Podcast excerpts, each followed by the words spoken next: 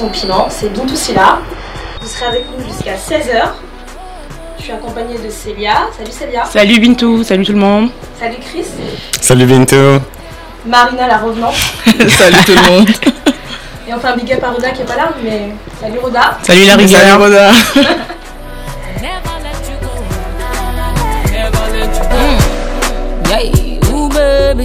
Me and you na combo. My sweetie honey, give me give me action like a Rambo. It be crime, the things you do, them go call me mopo. Back to the mo, oh yeah, go down, no time for go slow. Oh. oh, oh.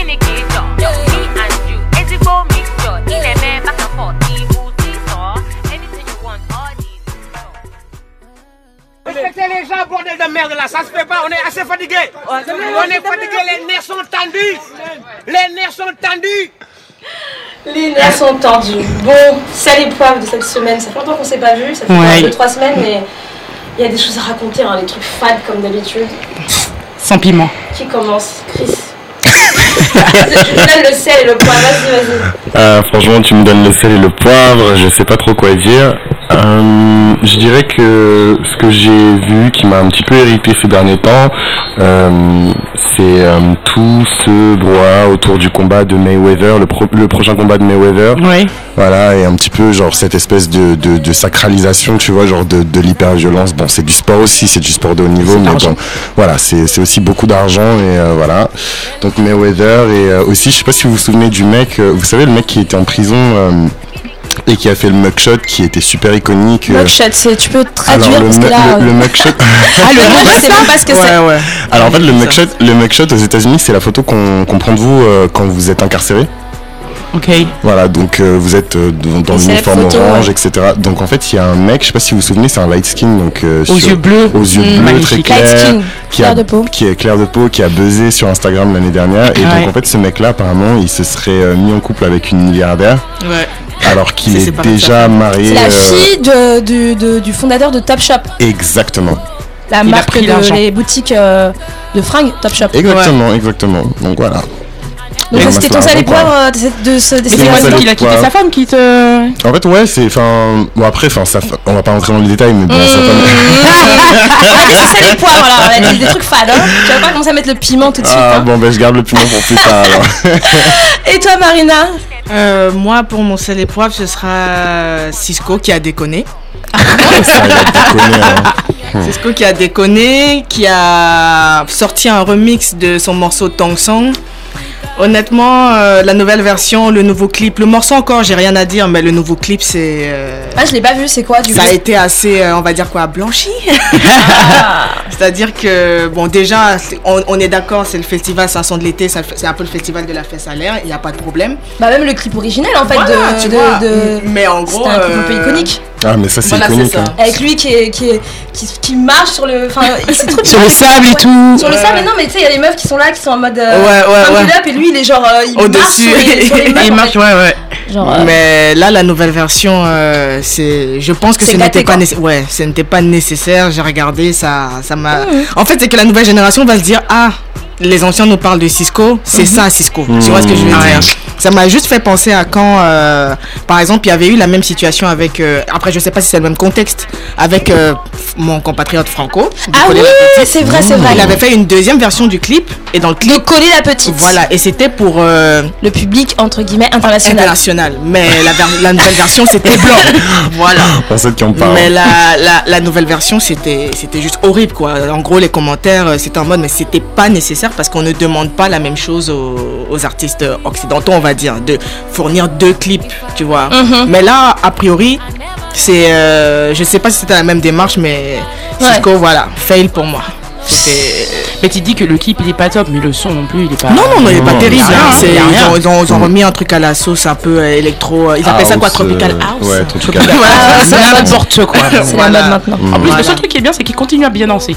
Ouais, Ah bon ouais, Il a ouais, toujours ouais, le mojo. ouais. Ouais, et puis il est toujours ouais. frais. Enfin, j'ai juste ouais. regardé le clip pour le coup et ouais, il est toujours frais, il a toujours son swag et tout, il a de l'attitude, etc. Mais bon, après c'est intéressant ce que tu dis, Marina, parce que je trouve que même si euh, voilà, le, le The Tong Song c'est un petit peu une institution, c'est hyper iconique. Ouais. euh, Qu'est-ce qu'on laisse justement à cette nouvelle génération qui ne connaît pas euh, Cisco? Et en fait comment transmettre entre guillemets euh, voilà le, le- cette Ouais. musique et ce qu'elle représente? Parce que c'est pas juste une histoire de, de string. Ouais, il y a certaines ça. femmes qui sont représentées dans le clip d'une certaine façon et Ouais. ce n'est- plus trop le cas Du aujourd'hui. coup, euh, ça Ouais. veut dire quoi? On dégrade aussi dans la représentation qu'on qu'on peut avoir des femmes. euh, de la diversité des femmes, euh, en l'occurrence, on parle des femmes noires parce que faut Ouais. pas, enfin, et en même temps, les clips de rap, euh, c'est pas non plus, euh, on va dire, euh, le bon exemple pour, pour montrer la, la- En fait- la représentation des femmes noires. quoi. Oui, en fait, c'est que ça va même, ça va même plus loin. Pour, sans vouloir entrer dans notre détail, j'ai vu un autre clip qui est sorti d'un artiste que j'aime beaucoup qui s'appelle Masego. Et Ça euh, le morceau doux, s'appelle. C'est un artiste, euh, il est d'origine jamaïcaine mais il vit aux États-Unis. Et en gros, euh, il traîne beaucoup avec la sphère Selection, etc. Il a sorti un clip qui s'appelle, euh, Wifeable. En gros, dans le clip, c'est des meufs qui se battent pour attirer l'attention d'un gars, mais quand tu vois les oppositions, c'est qu'à chaque fois, tu as des filles blanches ou claires qu'on oppose à des dark skins et les dark skins perdent à chaque fois. Ah ouais Ouais, à chaque fois, à chaque fois. Et du coup, moi, ça m'a un petit peu déçu, tu vois, parce que j'aime bien ce qu'il fait et je, je ne sais pas s'il ne se rend pas compte, je ne sais pas si- s'il n'est pas au courant, mais euh, quand on parle de représentation de, de, de, de- de la femme noire dans, dans les clips, Mm. je me suis dit quel message ça renvoie. Et dans la plupart des commentaires, c'était ça que tu voyais dans la- les commentaires de la vidéo, tu vois. Ouais.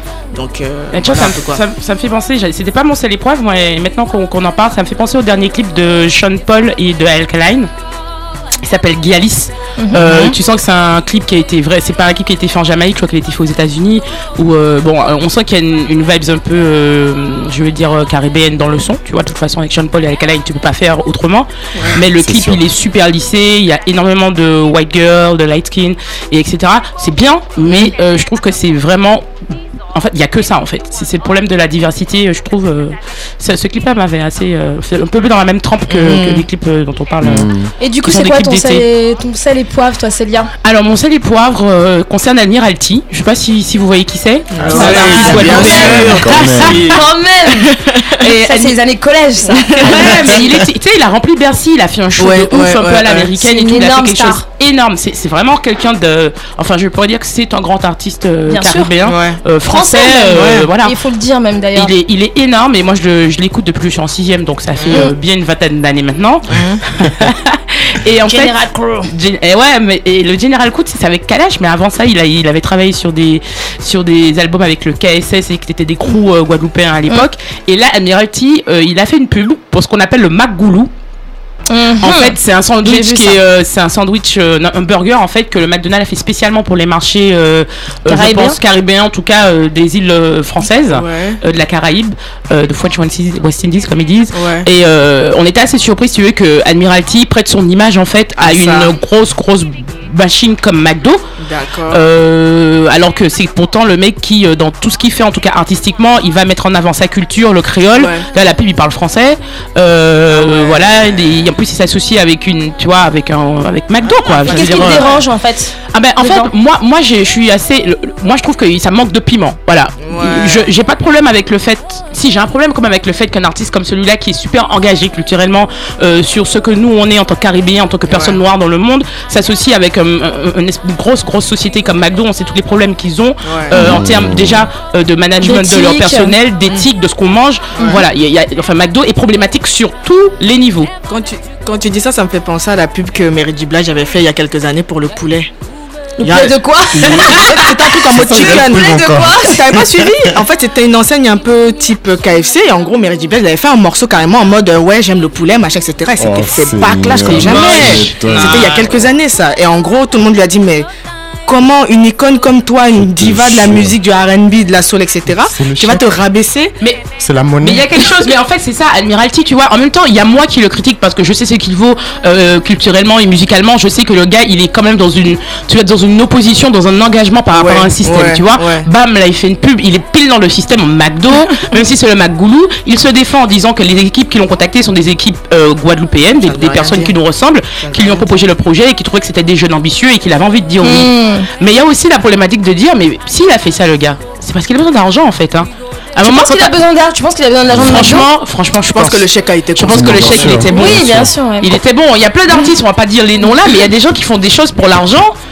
Je, je, je, je trouve pas ça bien, mais en même temps, est-ce que je vais les critiquer Ah, non, non. Déjà, il faut manger, il faut boire, faut remplir le frigo, tu vois. Bah justement, euh, ça, ça me, ça me fait penser à une, euh, à une polémique qu'il y a eu euh, dernièrement euh, autour de Rokhaya Diallo, qui est une journaliste française, euh, éditorialiste aussi, qui fait des films et qui est assez engagée sur euh, la question des, euh, des droits, euh, euh, la lutte antiraciste, etc. Il y a eu toute une polémique dessus justement sur le fait que, bah, elle n'a pas encore confirmé, mais il se pourrait que à la rentrée, elle fasse partie de l'équipe de, de l'émission de Cyril Hanouna. Touche pas à mon poste. Euh, donc il y a eu une polémique dessus. Les gens se sont dit, euh, bah pourquoi, elle, pourquoi, pourquoi ou pas, euh, elle devrait aller dans cette émission-là. Il y a des gens qui ont été choqués. Euh, je sais pas. C'est, c'est... Est-ce que c'est un sel et poivre ça du coup euh, ah Qu'est-ce que vous ouais, en avez non, pensé mais vous c'est un gros, gros sel épreuve là. là, Ouais. Ben, ça, ça pourquoi s'assaisonne directement dans la poêle là. Ouais, Mais en même temps, en même temps, comme je disais, comme pour Amiralty, j'approuve pas, mais je suis pas complètement contre. Mhm. Comme j'ai dit, il faut remplir le frigo, il faut être visible. C'est c'est la grosse, c'est c'est le, le gros dilemme qu'on a dans notre Ouais. société Bah, c'est le dilemme du fait qu'en fait on est dans une société qui, qui dont les règles ne sont pas faites par nous. hein. On est dans une société qui est capitaliste. Donc soit euh, on décide d'être hors ce système, euh, donc en gros on va vivre dans, dans la campagne et on fait rien. Euh, soit on décide bah, d'y vivre. En fait on décide pas. On est, on n'a pas le choix. On Bah y est dans ce système-là et Ouais. on joue le jeu. Avec euh, quand même plusieurs, on va dire, euh, on essaye quand même de garder sa dignité, de Ouais, faire les ça. choses euh, avec euh, le facile. maximum d'éthique possible. Mais c'est compliqué de juger les gens, euh, ou en tout cas de- d'avoir une position euh, en noir ou blanc, euh, entre guillemets. Parce que justement, enfin, ça pose des questions sur euh, bah, comment, comment, comment s'inscrire dans, dans une dynamique dont nous n'avons pas les, les, les, les, les moyens de, Ouais. de, de, euh, de le, de le faire, de le construire. Donc euh, c'est difficile de juger les gens et de complètement euh, dire que ce qu'ils font c'est de la merde. Ouais. Donc euh, du coup là c'est sel et poivre, mais euh, compliqué. Je sais pas. euh, Est-ce que vous voulez, euh, est-ce que vous avez des trucs à dire dessus Bah, moi personnellement, enfin, je pense que mon opinion elle est un petit peu impopulaire entre guillemets, mais quand j'ai vu ça, j'étais super content. Euh, j'étais super. Non, sincèrement, j'étais super content pour elle parce que euh, que ce soit une femme comme elle en fait qui soit sur ce type de plateforme Ouais. et qui ait cette, ce type d'audience, oui, je suis content. Je suis content que ce soit pas, euh, enfin, voilà, sans vouloir, voilà, quelqu'un de, de douteux, quelqu'un qui a pas le même agenda qu'elle. Je pense qui- qu'elle euh, qu'elle pourra justement Oui, euh, je- en tout cas, moi, en établir un. Ça va être dur, hein, en, en un tout cas, de en tout cas, je pense, oui, en termes de rapport de force, ce sera pas évident, mais je pense que elle, euh, c'est un meilleur soldat. En tout cas, c'est, c'est l'un des meilleurs soldats qu'on puisse avoir entre guillemets sur euh, cette plateforme-là. Faut pas oublier quand même que touche pas mon poste, c'est, c'est, enfin voilà, c'est une les des émissions audiences, les plus c'est- regardées en France. c'est juste énorme et euh, moi je suis trop content personnellement. J'ai, j'ai, j'ai rencontré, euh, euh, je l'ai croisé à, à Afropunk, euh, Rokhaya Diallo et donc on a parlé vraiment très rapidement de, de, de cette situation-là. Donc je vais pas trop en dire, mais euh, a, a priori euh, voilà, elle est, je- elle va pas décliner euh, le, le, le contrat. Elle, elle est plutôt mais- chaude pour euh, pour le faire et elle est encore en cours de négociation. Et en fait, ce qui m'a beaucoup choqué, ce qu'elle m'a dit en tout cas qui m'a choqué, c'est que euh, elle a rien dit à personne et le truc il a fuité d'un coup. Et en fait, euh, j'en parlais donc avec des amis à moi et on s'est demandé en fait si c'était pas euh, la production qui aurait leaké le sûr, truc eux-mêmes Bah, justement c'est pour sûr, prendre la hein. température. Pour oui. prendre la température. pour prendre la température Mais et du coup, voir je pense qu'ils ont kiffé parce qu'ils ont vu que ça a fait réagir énormément. Donc ils se sont dit, elle a vraiment euh, une de la place force. importante. Elle, elle a de la force. Elle a de la force. Après voilà, il faut voir, euh, il faut voir Elle effectivement. le problème c'est pas elle en fait. Le problème c'est cette émission qui, Ouais, qui- c'est qui est ça, en fait. problématique. C'est une émission qui est problématique, qui quand même, euh, qui a eu euh, pas mal de polémiques, euh, des plaintes d'homophobie, de sexisme, de racisme. D'harcèlement. D'harcèlement, Harcèlement. enfin c'est euh, franchement la totale en fait. En Ouais. vrai c'est la totale. Ouais. Donc c'est compliqué effectivement de, de- on va dire de valider. En même temps, effectivement, je pense que Rokhaya Diallo, elle a pas, euh, je veux dire aujourd'hui, euh, elle est reconnue comme quelqu'un qui, a- qui, participe de façon active et de façon positive, je pense, à la question euh, dans l'espace public. euh, de l'antiracisme, même du féminisme, etc. Donc il faut voir. Après, euh, je sais pas quelle sera euh, euh, la température de cette émission à la rentrée. Je pense que franchement, je me dis que s'ils prennent une femme comme Rokhaya Diallo dans cette émission-là, c'est que c'est que c'est enfin c'est pas anodin. Et en même temps, je me dis euh, la lutte et le militantisme, euh, il y a différentes façons de le faire. Mm. Je veux Ouais. dire, euh, moi, je, je hiérarchise personnellement, je ne hiérarchise pas euh, et je ne et je ne je ne je ne me dis pas que par exemple euh, ce que fait Beyoncé a moins d'impact que ce que Hmm. fait que ce que fait le militant qui euh, est dans les quartiers, etc. Ouais. Je pense que tout est important Ouais, et tout va ensemble et c'est tout ça ensemble qui fera que ces questions-là seront de plus en plus importantes dans l'espace public et qu'on pourra avoir de la force. Donc je ne mets pas tout sur la- les épaules de Diallo, donc du coup moi je vais pas m'en offusquer comme si c'était genre euh, je sais pas la troisième guerre mondiale qui allait se passer. Non, mais, enfin, tu vois, enfin, parce qu'il y a des gens qui ont réagi comme si genre waouh c'est un truc de ouf. Mais Mais, en fait il y a pas que Rokhaya Diallo, tu vois, il y, y en a plein et nous tous différemment à notre façon, dans nos vies privées, dans notre ouais. travail, dans ce qu'on est de toutes les façons, nos vies sont politiques. On participe en fait à cette lutte et à cette démarche, euh, euh, voilà. Ouais, je me fais peut-être l'avocat du diable. Je regardais le premier, le- le- la, la- la première heure et demie euh, de l'émission de OJ sur Arte, et en fait, il présentait OJ un peu comme celui qui qui s'était pas positionné politiquement par rapport au fait qu'il soit un, un athlète euh, noir. Et il y avait d'autres athlètes qui étaient mais vraiment radicales quoi. Pour eux, on se mélange pas, on fait les choses, on se sépare, on s'organise. Donc Il faut tout ça. Il faut tout de ça, tout ouais. en fait. ouais. Il faut toutes les voix en fait. Exactement. Et en même temps aussi, bah, c'est comme le disent les Américains, representation matters, c'est-à-dire le fait que Il y a quelqu'un, ouais, ouais, ouais. même si la personne elle est pas, c'est important pour le public, pour la suprématie, pour se dire que nous existons, Déjà qu'on les voit.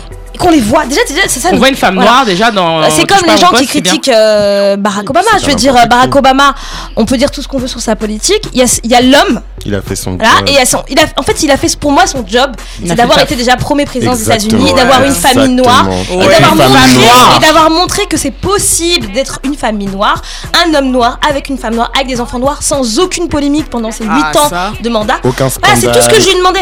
Je lui ai demandé. Non, franchement, il a fait son job. Enfin, je me dis, moi, c'est pour moi, c'était ça son job. Je pensais pas qu'il allait révolutionner les États-Unis, qu'il allait mettre fin au il est racisme. Je veux dire, il y a, il y a les mouvements euh, Black Lives Matter, tous ces mouvements qui sont là aussi pour ça, qui étaient là normalement pour mettre aussi la pression Exactement. Ouais. à Barack Obama. Ils ne l'ont pas fait ou pas? Bon, ça, c'est un autre, c'est un autre sujet. Non, mais bon. il est. il- Je suis d'accord C'est avec ça les poivres, quoi. Ouais, c'est ça On les passe, poivres. euh, on passe euh, au plat de résistance? Allez, let's go. A party, y'all. Keith Murray rocks five version with universal and overcome. Combined with R. Kelly and prove it can be done. Non-stop in Death Squad and Rockland. I hear somebody knocking, you're on a party starting. Yo, yeah, who that? Step into the crib with me tonight. What's up, baby? Kelly's in the mood to make it right. Word is getting all over town. Party's over here and getting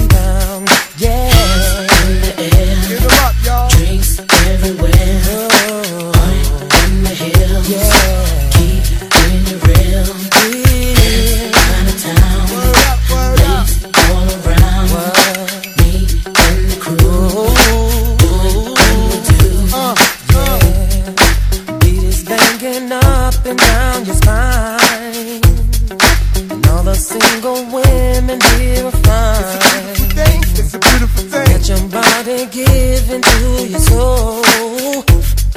Release the freak in you and lose control.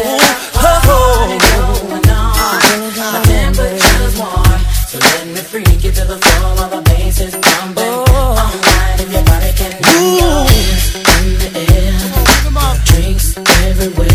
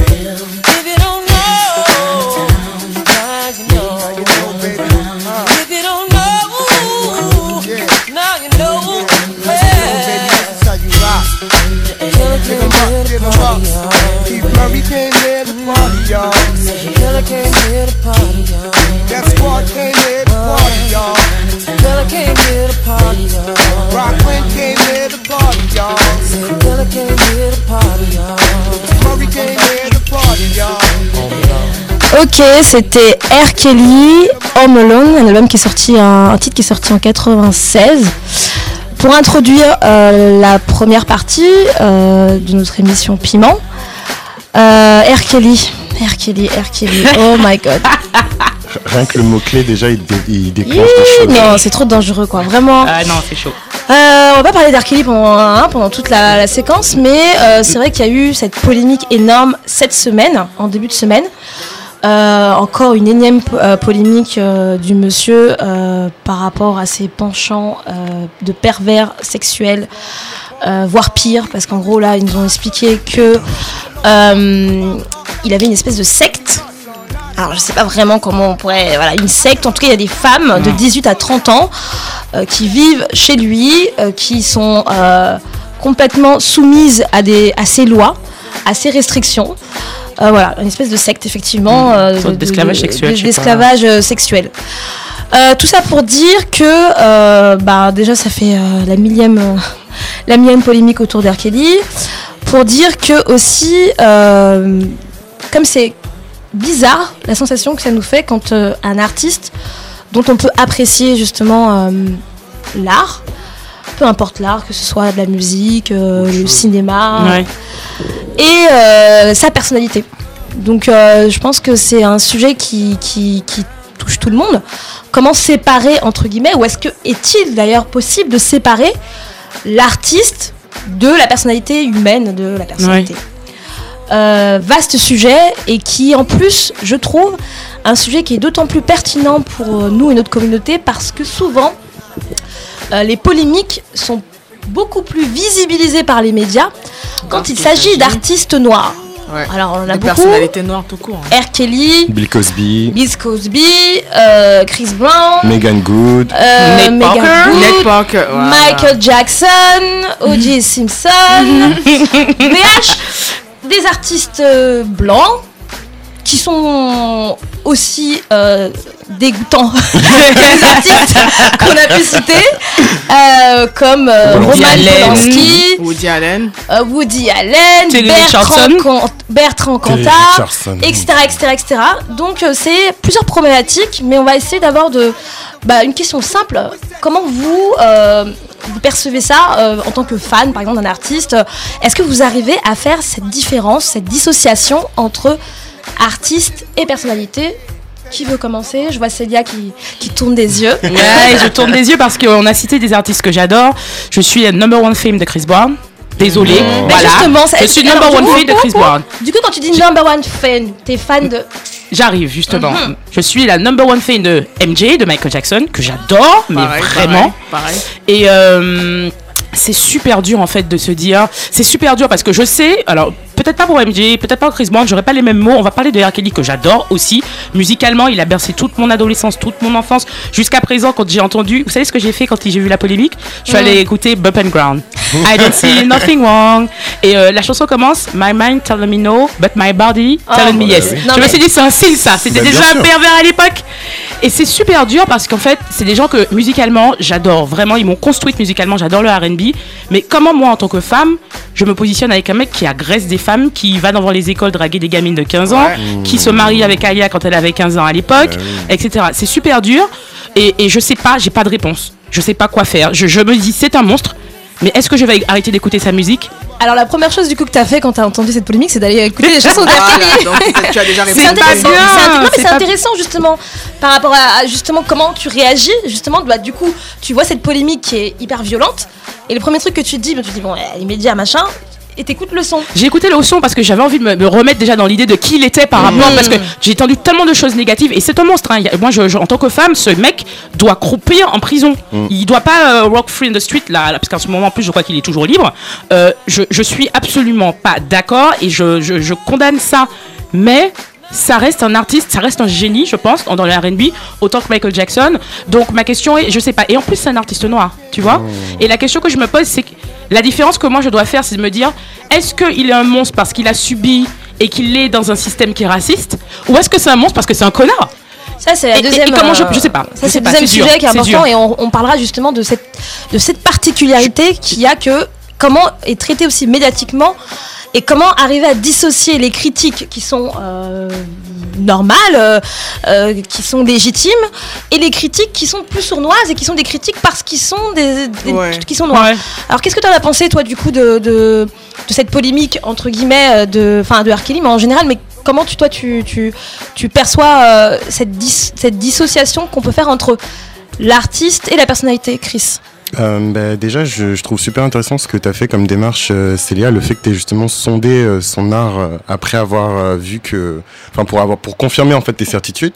Et euh, je suis un peu dans la même démarche, sauf que moi, c'est un peu différent. Enfin, je, moi, je me considère comme un, un stan. Donc, stan, c'est un peu au-dessus de fan. C'est les gens qui sont un peu malades. Ah ouais d'accord. Qui attendent dehors jusqu'à 3h du matin devant l'hôtel. ouais, voilà, moi j'étais. Pour R. Kelly Non, non, non, non, pas pour R. Kelly. Ah bon, d'accord.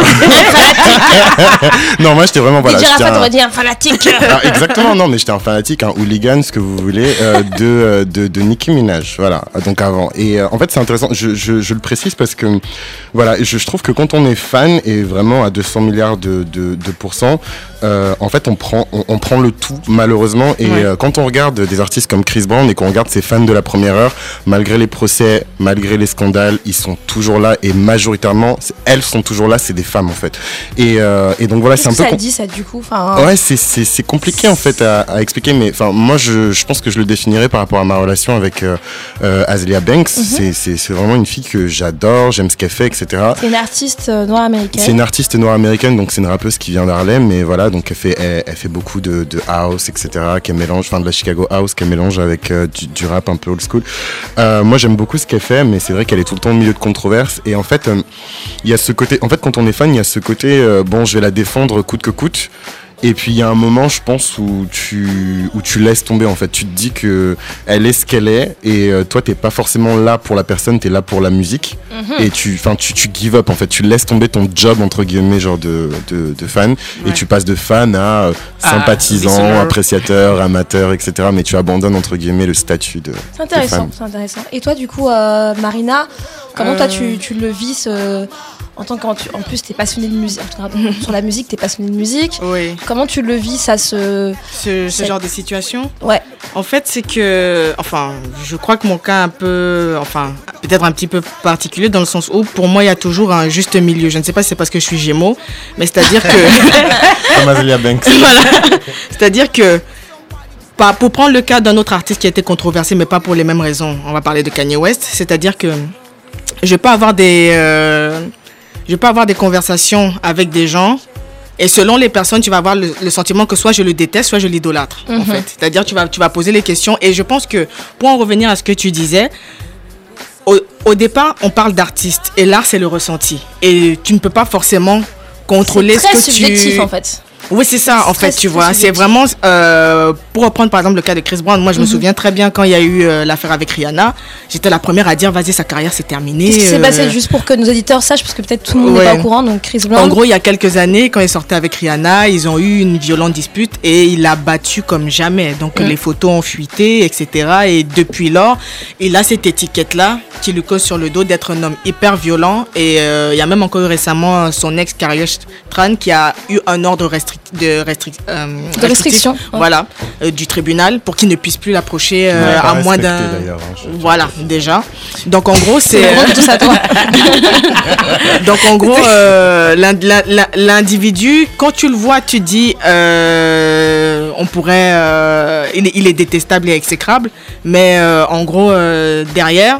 La musique derrière, tu, tu vas quand même te dire, vas-y, il a encore sorti un single. Enfin, moi, à chaque fois, je me dis, il m'énerve parce que. il- c'est vraiment le mot en Mais fait, il m'énerve, mais du coup, du coup, justement, c'est ce sentiment-là de le gars m'énerve. Moi, moi, moi aussi, j'ai aussi ce truc-là avec un avec un artiste euh, congolais qui s'appelle Kofi Olomide. Ah là.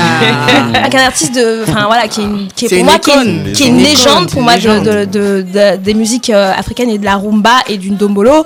Euh, c'est un artiste énorme et qui a euh, des problèmes, euh, voilà, des problèmes du même ordre euh, vis-à-vis de femmes qu'il a battues, ses danseuses. Il a, il a eu même du coup, le mec est interdit même de venir en France depuis 11 ans euh, parce que il y a des certaines de ces danseuses qui ont porté plainte contre lui pour coups et blessures et viol.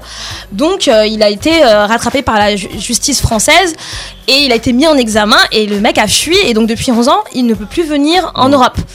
Euh, mais il continue à faire ses concerts, il continue à sortir des sons et on continue à s'enjailler dessus. et en fait, c'est ça même le problème. Et en fait, moi, c'est vraiment le, le sentiment que j'ai à chaque fois parce que je suis vraiment une, une- une énorme fan de, de, de, de- de sa musique. J'allais dire de Kofi Olomide et du coup je me suis retenue. J'ai dit, j'ai dit de- donc allez, je finis de sa musique. Et c'est, et c'est vraiment ça. À chaque fois que j'écoute un son de lui, je dis Ah là là, mais vraiment. Mais le gars m'énerve en fait. c'est- Genre, il t'énerve d'autant plus que parce que le mec en fait il est talentueux. Talentueux, c'est ça. parce qu'en fait on, on parle de ça, on parle de faire une, disso- une dissociation entre artiste et personnalité. Mais la question elle ne se pose que quand l'artiste est talentueux. talent, mais ouais. Parce que quand l'artiste est pas talentueux, on s'en fout, bah Voilà. il crève et qu'il reste en prison et de toute façon on, on, on- on verra plus son art et tant pis. Mais quand l'artiste est talentueux et que du coup, enfin, et c'est là où la question elle se pose et, et c'est vraiment genre énervant. T'as presque une partie de toi C'est qui, ça, qui- c'est ça. En fait, T'as un tu- dilemme interne en fait. C'est un- là, tu, c'est tu- sais pas, t'as envie d'écouter. Mais moi, je te- un truc, moi je unfollow sur Insta, j'ai unfollow sur Facebook. Je regarde plus son image. T'achètes Je, plus. Alors, coup, qu'est-ce je n'achète plus, je ne fais qu'écouter. Alors du coup, qu'est-ce qu'on fait Et je ne Qu'est-ce vais plus dans les qu'est-ce concerts. que vous vous faites pour entre guillemets euh, vous rassurer votre conscience? Parce qu'il faut un peu se- justement parce que si ça nous énerve, c'est parce qu'il faut aussi se rassurer notre, notre conscience vis-à-vis du fait que bah cet artiste-là est juste, euh, enfin cette, Ouais, cette personnalité-là est problématique. Qu'est-ce qu'on fait? On achète plus ses disques, on va plus à ses concerts, on télécharge tout éga- illégalement. Mais justement, c'est intéressant ce que tu soulèves comme, euh, comme questionnement. Euh, On je tiens- boycotte je tiens, voilà, non mais c'est intéressant, mais je, je, je, je tiens à préciser quand même que quand on est fan et même quand on est fan à fond, on reste conscient du pouvoir qu'on a entre guillemets et on est conscient aussi que c'est nous qui portons la personne et c'est nous qui la soutenons. Donc euh, moi, je pense que ces artistes-là, ils peuvent se permettre, en tout cas dans le cas précis de Chris Brown et de Kofi, ils savent très bien que même s'ils continuent, le système qui est en place fait que hum, ça va pas les entraver au point qu'ils se retrouvent sur la paille et qu'ils n'aient plus rien à manger. En tout cas pour ces artistes-là. Donc il y a une surpuissance, une toute puissance aussi qu'ils ont, et peut-être cette toute puissance qu'ils ont aussi, c'est peut-être ce qui leur permet d'être de- d'avoir de- des de comportements comme ça parce que R. Kelly je suis vraiment désolée mais ça fait 20 ans qu'il fait ça Mais il avait sûr. épousé quand même ah, il avait 31 piges il avait quand même épousé Alia qui avait 14-15 ans derrière le dos de ses parents je veux dire le gars Il euh, il y a 24 des ans. histoires il y a des histoires quand même qui sont sorties comme quoi il allait attendre des filles de 14-15 Ouais, devant ans devant leur là école là à là. Chicago je veux dire c'est je veux dire là franchement enfin c'est c'est d'une perversion totale et genre on ne peut que condamner ça mais pourtant il continue à faire des concerts il, continue Bah, à avoir, euh, à avoir des fans et donc du coup enfin c'est quoi la limite de ces gars-là et est-ce que justement aussi nous euh, qui séparons est-ce qu'on doit séparer vraiment en fait euh, la personnalité et l'artiste et on doit pas tout simplement condamner ceux qui sont vraiment genre condamnables pour pas leur donner cette puissance? Parce qu'ils ont une toute puissance aussi qui est qui est aussi du ressort qui est aussi de notre faute entre Ouais. guillemets de fans parce qu'on continue à leur donner de la force Oui, mais la force, c'est l'argent. Tu vois, tu, Bah ouais, mais l'argent, tu ils l'ont peux- tu comment peux, tu peux arrêter. Oui, mais tu peux, tu, peux tu peux continuer à consommer sa musique sans nécessairement lui donner de l'argent. Ah bah vois. comment Ouais. excuse-moi mais comment Bah, tu télécharges un, Non, mais pas de ça. l'argent. Un clic, c'est de l'argent. Non, Un mais stream, un- c'est de l'argent. Oui, c'est une Un visibilité. peu, non si le mec Ouais, il a ouais. un million de followers sur, euh, sur les réseaux sociaux, c'est déjà une force, c'est de l'argent. Ça, ça lui permettra d'avoir un, un tourneur pour faire des concerts, Ouais. etc. Tu vois, genre, les gens voient que R. Kelly, malgré le fait qu'il a été boycotté à un moment donné, bah, les gens ont vu qu'il a continué à avoir des, des fans, des gens qui le Ou- ou- suivaient. Ou, ou au pire, Oui, il mais- perd ses sponsors, tu vois. Oui, Ouais, voilà. mais En fait, il en a fait, perdu. plus, en fait, Est-ce c'est que- plus en, voilà. en- en termes d'image parce que Tu sais, même c'est le système, mais les fans. Ouais. Non, le système, lui, il s'organise. Il boycotte, ils enlèvent les sponsors. Ça, c'est le système. ouais. Mais les fans, en fait, nous, Ouais. on continue à leur donner de la puissance. Oui, et donc, non, on leur continue je- à leur permettre de faire. C'est un cercle je suis complètement on va d'accord avec dire. toi. Mais après, tu vois, R. Kelly, ce qui est intéressant avec lui, enfin, en tout cas, moi, c'est ce que je déteste le plus chez R. Kelly. En soi, c'est pas l'artiste lui-même ni ce qu'il chante. En fait, c'est plutôt ce qu'il représente. Il y a beaucoup d'hommes noirs, en tout cas aux États-Unis, même euh, en France, qui soutiennent éperdument R. Kelly dans Ah bon? tout ce qu'il fait. Ah ouais. euh, Ah sans bon, se préoccuper de, de- non mais je, non mais je me base sur des articles que je lis sur des, des, des blogs euh, de musique dont je ne citerai pas le nom ici mais voilà il y a, des- il y a des fans éperdus de, de, de- Des hommes. Toi, tu penses que c'est plus des hommes qui soutiennent noirs qui défendent euh, éperdument R. Kelly et c'est pareil pour c'est pareil pour Bill Co- c'est pour- pareil pour Bill Cosby en fait c'est c'est des c'est je sais pas c'est en fait c'est ce qui représente un petit peu genre ce Elle pas- représente quoi, du coup? Bah, c'est pas c'est pas vraiment la figure du patriarche mais moi je trouve que c'est vraiment systémique Mon Dieu. Mais- Non, mais enfin, c'est chaud. Ouais. Donc, pour toi, il y a des Non, mais- gens qui soutiennent R. Kelly ou Bill Cosby parce par rapport à qu'ils par rapport à ce représentent. parce Oui, que par rapport à ce qu'il représente et parce que non mais pour moi mais en fait pour moi Je c'est suis simple naïve alors. non mais pour moi c'est simple je trouve que le traitement qu'il y a quand il y a ce type de scandale entre un homme on peut dire un homme noir et une femme noire ou un homme même un homme blanc et une femme blanche c'est juste pas pareil franchement euh, Megan Good euh, il y a juste eu un petit enfin bon c'était pas un petit mais il y a eu un il y a eu un scandale par rapport à une histoire de de, de sextape ou de Ouais. photos je sais plus Ouais, ouais. et elle a Megan Good, c'est Elle- Megan Good, c'est une actrice afro-américaine, donc elle a surtout joué dans des dans des séries Sitcom. jeunesse, des sitcoms, Mm. etc., des séries B. Euh, mais euh, voilà, elle, elle a juste eu donc cette histoire où on a vu des photos d'elle ou de je sais plus une vidéo quelque chose, et elle a tout fait. Elle s'est expiée, elle a demandé pardon, elle s'est traînée devant tout le monde, elle s'est mise à genoux, elle a épousé un pasteur, elle a fait, de- elle a fait de l'abstinence pendant je sais pas combien d'années, Ouais. et on la considère toujours, comme, une salope. Comme une Voilà. salope, tout à fait. Alors Bah. Kelly, on le considérera toujours comme un pervers. Non, oui, mais on va continuer à acheter sa musique. On va continuer à acheter sa musique. Il va continuer à faire ses tournées, ses featuring. Mais elle continue pas à faire des Mais est-ce films. qu'il y a pas le Je fais l'avocat truc du diable, hein, mais. Elle était super bien partie et Non, franchement, ouais, non, moi, elle a je eu trouve un que frein, elle a un pas- gros frein. eu un gros frein et ouais. elle a pas eu l'explosion que pour moi, en fait, pour moi, elle, au- elle, elle devrait être au-dessus de Gabrielle Union parce que le départ qu'elle a pris, C'était le même, hein, à peu près. c'était ouais, c'était équivalent et elle aurait dû exploser quoi. On devrait la retrouver dans des scandales. euh, euh, Non, je suis pas d'accord. Elle est- elle est tellement belle. elle a laissé sa place à Indarskin. Euh. Le piment, c'est chaud. Ah, tellement. Mais la question c'est de la représentation. Est-ce que finalement on a peut-être que les hommes, tu vois, comme je disais, peut-être que les hommes, ces hommes-là dont tu parles, ils ont, ils voient tellement peu d'hommes euh, au devant de la scène, les représenter de manière positive, faire de l'argent, etc. Ils se disent bon ok bon c'est un connard mais bon quand même euh, il nous représente quoi. Il me représente, il me ressemble donc Oui. je vais pas euh, l'expier parce que ben, finalement euh, il y en a tellement peu qui me ressemblent que ben, les, le- les seuls qui restent, même si dans le lot il y a deux gros pervers monstres connards, euh, hein, Ouais. ben bon c'est on, on, on, s'en contente on quoi. Et c'est- la question de la solidarité aussi, je pense. Euh, Est-ce que du coup on est solidaire et on va le bâcher euh, ou est-ce que euh, du coup c'est dur? Enfin moi des fois je vois des choses. Enfin par exemple Bill Cosby, je sais que euh, euh, Whoopi Goldberg, donc euh, l'actrice de Sister Act, etc. Elle a beaucoup soutenu. Ouais. Euh, Ouais. Whoopi Goldberg c'est pas rien du tout, c'est une institution elle toute seule aussi. Ouais. Euh, elle était host su- euh, sur The View, donc The View, c'est euh, c'est juste, enfin c'est énorme. Et euh, elle a défendu donc publiquement euh, Bill Cosby en disant qu'il était innocent et ensuite on a prouvé donc en fait qu'il était euh, coupable. C'est un gros violeur et, ça a 60 été, un gros beat Mais pour elle et ça a beaucoup entaché en fait son image de marque, ses sponsors, ses Donc, partenariats. du coup, la question sais se que- pose effectivement. Alors là, on parle. de- Enfin, c'était un des sujets que j'avais soulevé au tout début. Excuse-moi, Marina, de Non, de coupé. C'est le fait que ces artistes-là, la façon dont aussi on, on tra- le traitement médiatique qu'il peut y avoir, sous-entend aussi.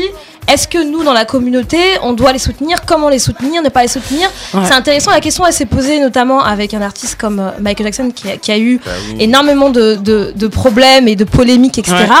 Euh, là, dernièrement, il y a eu une superbe, un superbe documentaire sur Arte qui est encore euh, possible de regarder sur O.J. Simpson, Ouais. qui était un grand athlète noir américain.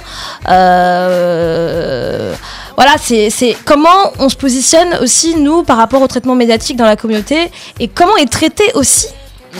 euh, les problèmes que enfin les problèmes ou les polémiques euh, qu'on peut que nos, que des artistes noirs peuvent avoir euh, voilà. C'est ça c'est aussi une question en fait. Il faut dissocier tout ça en fait Ouais, mais tu vois, pour le coup, pour rebondir sur ce que je sur ce que tu viens de dire, je, moi, j'ai un problème avec le traitement en fait qu'on qu'on a nous de ce type d'information, de, de ce type de scandale dans la communauté noire.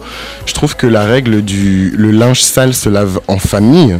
On la respecte pas du tout en fait. On est les Grave, premiers à bâcher, lapider en Bah ouais, place publique. le lâche- non, mais c'est intéressant ce que tu dis parce que tu dis le lâche le, la- euh, le- blah. Le linge. le Le linge sale, sale. se lave en famille, mais euh, à chaque fois on voit c'est, enfin je sais pas, c'est un truc très américain, mais j'ai pas l'impression que ce soit fait pour tous les, toutes les personnalités publiques. Dès qu'il y a des, euh, des polémiques comme ça sur les artistes noirs ou les personnalités noires, euh, quand ils font par exemple leur procès, c'est toujours filmé. Je me souviens que Michael Jackson, on en parlera, mais on, va, on, on en reparle juste après euh, cette chanson de Michael Jackson qui est un choix de Celia.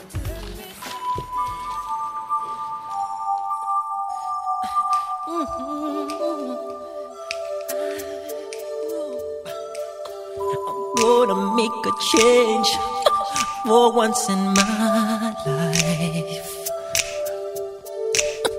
It's gonna feel real good. Gonna make a difference. Gonna make it right. As I turn up the collar on my favorite winter coat, this wind is blowing my mind. I see the kids in the street with not enough to eat. Who am I to be blind, pretending not to see their need? A son's disregard, a broken bottle top, and a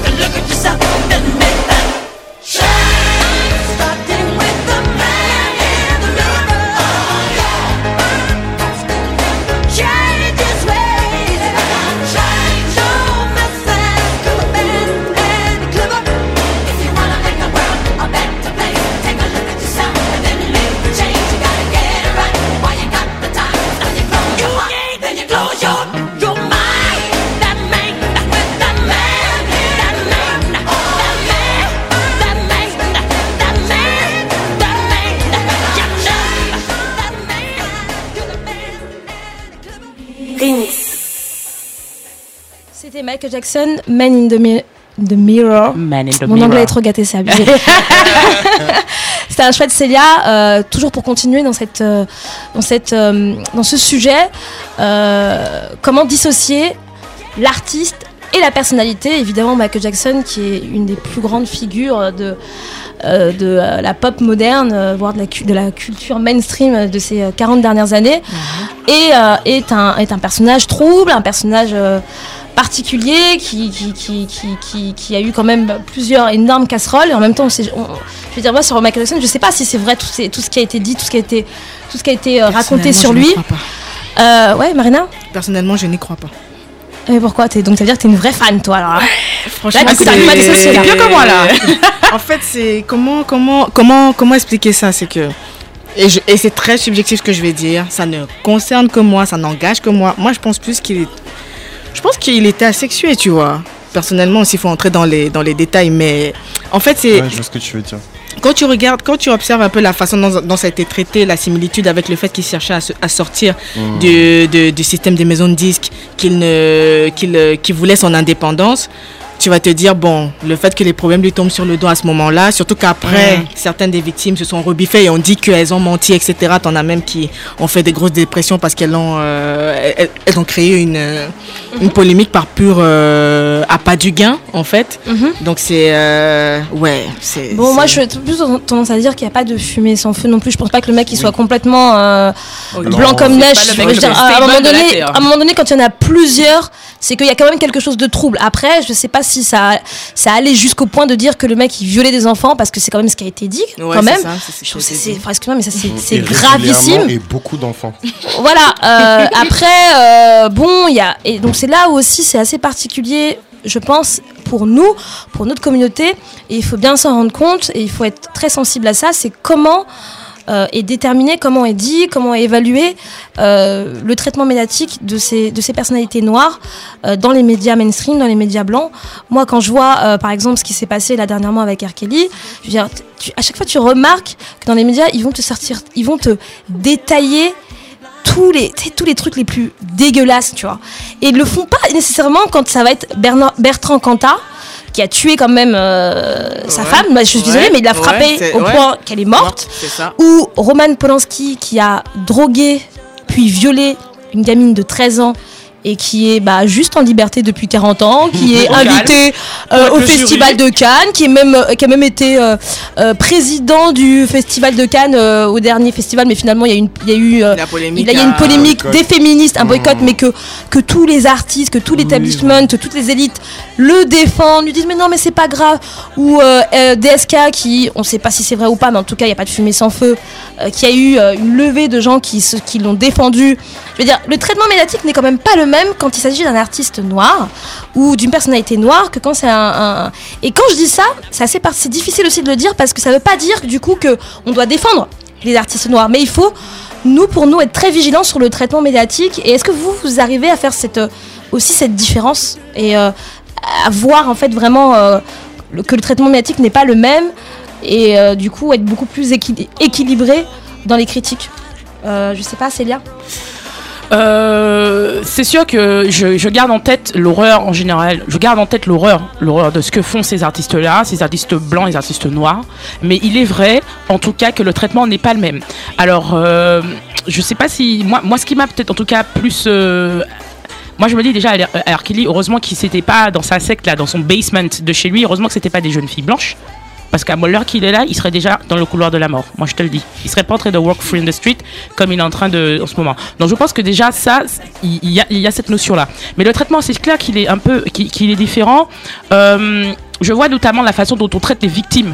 Euh, dans ce genre de, de sujet-là, Mhm. les jeunes filles qui ont 14-15 ans euh, qui ont été euh, séquestrées par euh, par R. Kelly, euh, ont Séquestrées hein, enfin séquestrées, non peut-être peut-être 14, pas 15 ans, 14, non. que- je sais pas. D'ailleurs, Non, c'est un peu vague. Est-ce que c'était Ouais. euh, Non, c'était majeur 18, ouais. Là, dans la polémique, 18 ans, c'était 19 c'était ans. de 18 à 30 ans, c'était des femmes qui vivaient chez lui. D'accord. Les gamines Bon. de 14-15 ans, c'est les gamines qui allaient. c'était avant. euh, Ah, l'école. ouais, C'était c'était. Alia, horrible, c'était euh, les gamines qui allaient reluquer euh, devant leur l'école. euh, devant les devant l'école quoi. Si tu veux, ouais. si tu veux, ces personnes-là ont été rapidement, alors c'est jugées comme étant des personnes sexualisées, des femmes, des, des croqueuses, elles sont mûres, Ouais. donc du coup, bon, euh, à aucun moment, j'ai l'impression que rapidement on leur retire leur humanité, leur innocence, tout de suite on a affaire à des, à des gens qui savaient très bien ce qu'elles faisaient, etc. C'est vrai, mais j'ai l'impression que c'est pas du tout pareil quand ça arrive à une voilà, je, me pose la question et, je le ressens et, je le ressens assez. Et, moi, je pense que le traitement, il est euh, médiatique, il est pas, il est injuste et je pense que ça nous impacte aussi parce que nous,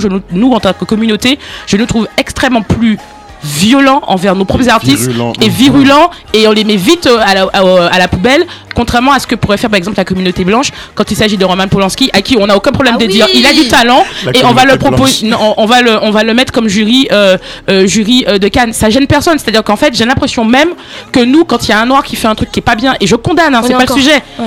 on a l'impression qu'il nous représente un peu Donc Bah, comment on veut pas que ces gens-là nous représentent, ça. on les Bien fout à, à côté en disant qu'il ait des talents ou pas, il me ressemble, allez tu dégages. Mais tu sais que- Alors que ça donc on est pas ailleurs. plus dur, effectivement. En fait- mais du coup, est-ce qu'on participe pas même aussi à, à, cette- à- à- à la suprématie? Parce que c'est aussi ce qu'ils veulent. C'est-à-dire que toutes nos stars, qui, qui, toutes nos personnalités qui prennent de la lumière, qui réussissent, qui, ont- qui sont talentueux, dès qu'ils font une erreur, ils ont pas le droit. Je veux dire, moi je me souviens de Whitney Houston, mais ça a rien à voir. Elle a pas fait de trucs euh, machin, mais tu sais, elle, est- elle a eu une période où elle a été, enfin, elle a toujours été droguée, mais elle a une période où C'est ça pas a été ça. beaucoup plus visible, etc. Et elle a été, voilà, elle a- elle est- les médias l'ont les médias mainstream l'ont descendu, etc. Et elle, elle- elle- elle a pas eu de soutien dans la communauté, Naomi tu vois. Campbell, c'est pareil. Naomi Campbell, etc. Tu voulais dire un truc, Marina? En fait, c'est, ça a même, il y a même eu des études là-dessus aux États-Unis qui expliquent que un, un noir compte pour tous les noirs. C'est-à-dire ce qu'un Mhm. noir va faire, on va considérer, on va l'appliquer à ce que tous les autres noirs font. Donc il y a même eu des C'est études pas où- normal. hein.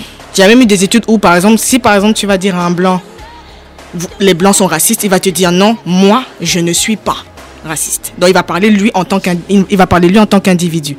Pourtant, quand c'est la communauté noire, même ça se voit même dans les transports. Quand tu vois un noir faire un truc chelou, tu le prends directement pour toi en fait. Tu vas Mais te bien dire, sûr.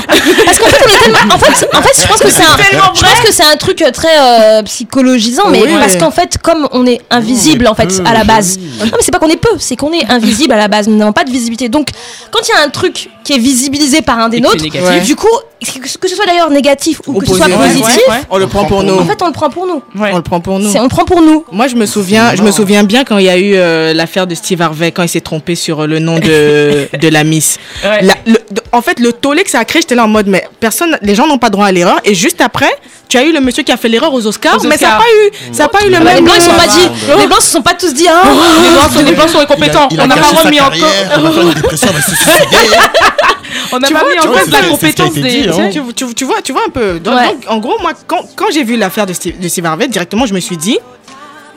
Et J'ai réagi en mode, Mm. je ne peux pas parler, je peux pas moquer Steve Harvey. Steve Harvey, c'est la famille. C'est ce que. Mais voilà, mais c'est un, un fait. réflexe qu'on a. Du en genre fait. en mode, euh, vous vous moquez comme ça, mais on sait très bien que c'est parce qu'il est noir, c'est parce que c'est lui, c'est parce qu'il a un statut. Les- les- et j'ai eu, j'ai eu la confirmation juste après, Ouais, en donc ça fait. veut dire qu'il y a deux côtés. Il y a le côté positif, on dit c'est la famille. Donc moi, par exemple, moi, il y a des choses que j'ai à dire sur Beyoncé que je dis pas. Oui, bien. Ouais, je dis jamais ouais, ouais. oralement, je dis Ouais. pas. Je garde pour moi parce que Non, je me dis c'est- la famille. Ouais, tu Mais vois, en même tu- temps, tu- quand tu tu dis dis, que c'est euh, négatif, hop, on lui coupe la tête. Parce que, parce que regarde, regarde juste, c'est que on se dit, tu vas pas aller chez le, voisin, chez le voisin raconter ce qui se passe de mauvais chez toi, en fait. J'avoue. C'est juste ça, Ah, C'est ce que- J'avoue. ce qu'on disait au début. Quoi, la- la- en famille. en famille. Effectivement, il y a certains trucs qu'on. C'est tellement compliqué. Déjà, on n'est même pas vraiment. En tout cas, si on parle sur la France. Ouais. c'est, on en parlera dans, dans la deuxième partie, mais déjà, il n'y a pas de communauté noire. Il n'y a, pas- a de solidarité en tout cas. La solidarité est très difficile à. Ouais, c'est un concept encore très, très flou. à- voilà, très très flou pour nous. Euh, je, je, je, je suis optimiste et je pense que ça, ça va de. Enfin, on en parlera tout à l'heure, mais voilà. Mais c'est vrai que c'est compliqué, on prend les choses pour nous, mais en même temps, on se rend bien compte qu'il y a une double peine. Moi, je pense qu'il y a une Mhm. double peine en fait. Alors, je sais pas si on apprécierait une double peine parce que quand c'est légitime, un mec comme Hercule, je suis désolée, le mec il est dégueulasse, il est dégueulasse. Qu'il soit noir, qu'il soit blanc, on s'en fout. Il est dégueulasse, mais ce qui est, ce qui est, ce qui est gênant, c'est le traitement qui, qui- que lui va subir parce qu'il est noir en fait. Et, et donc, du coup, nous, ça va nous ça va nous sensibiliser parce que du coup on- ça va nous toucher nous parce que si on est noir on va se dire mais en fait euh, on en parle comme ça parce qu'il est noir et donc du coup enfin Ouais, on va ça, avoir de la ça- sympathie pour ça- on va avoir de la alors qu'on n'a pas de sympathie Voilà, mais c'est là où il faut être encore malheureusement nous on n'a pas le choix on doit toujours être vigilant ultra Ouais. vigilant parce que nos vies sont politiques. Et donc en fait on doit aussi se rendre compte que il faut dissocier le monstre mais la personne l'artiste et le fait que c'est un artiste qui est noir. Enfin, je veux dire, on, on s'en sort jamais. On a, Et du, on- et du coup, on a, on a peur, enfin, on est dans cette peur un peu euh, constante euh, et euh, on, on- on sait en, en quelque sorte que la plupart des médias sont, sont biaisés quand ils font ce genre d'analyse. Exactement. Moi, je voulais juste euh, revenir très rapidement sur Pascal euh, Nègre, Bill Cosby, etc. C'est pour moi, c'est des gens et même DSK en fait. C'est, Jack c'est- Lang. c'est- Je sais pas, c'était plein de gens qui, qui avaient les mêmes troubles, on va oui, dire. oui, oui, voilà. Non, mais pour et moi, qui ne se dit pas. Bah justement, tu vois, le fait Mais que on a- quelqu'un comme Jack Lang, qui est Mitterrand. connu, ou l'autre, comment il s'appelle, le mec politique Mitterrand. là? Non, le, le, le, le mec de mai 68 là. Ah, Ah, Euh, euh, comment il s'appelle Ben- euh, Le- Ben- Ben-. Ben- Ben- bah Ben- justement, euh, euh, Benoît, non, je sais plus, Ben- non Ça commence par. Il est allemand là, enfin. Oui. il y a- Bon, enfin bon, les on voit- écolos, là. Cohn-Bendit, Daniel. Daniel Cohn-Bendit. C'est-à-dire tous ces Dany. gens-là, C'est Daniel. Cohn-Bendit ou euh, l'ancien ministre euh, de la culture Jack Lang, etc., qui tout le monde sait Tu vois, même DSK, oui, avant c'est la- avant qu'il y ait l'histoire de la sûr, tout il le avait monde déjà une savait. réputation, c'est la question de la Mais réputation. personne ne dit rien. mais personne ne dit rien. Donc eux, ils ont.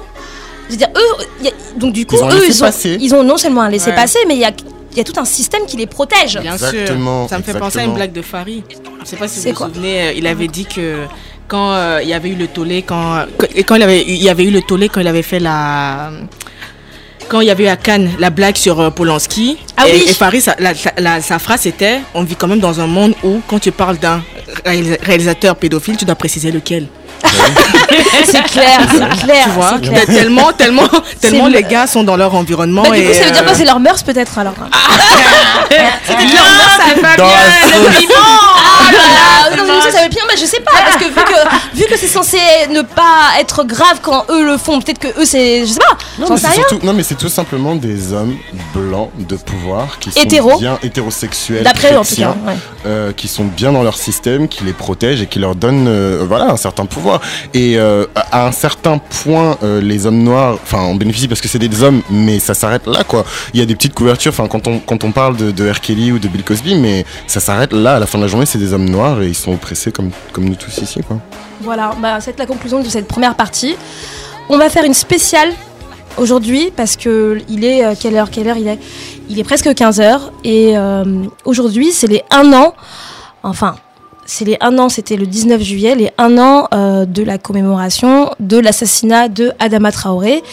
Adama Traoré qui est un jeune euh, un jeune homme noir français qui est mort dans les locaux euh, de la gendarmerie de Beaumont-sur-Oise et dont sa famille depuis un an se bat pour que justice et vérité se fassent parce que jusqu'à présent il n'y a eu aucune mise en examen des gendarmes, euh, que euh, le monde politique euh, n'en dit rien, que sa famille a été criminalisée parce que ses deux frères ont été emprisonnés, dont un qui est toujours emprisonné depuis le mois de décembre.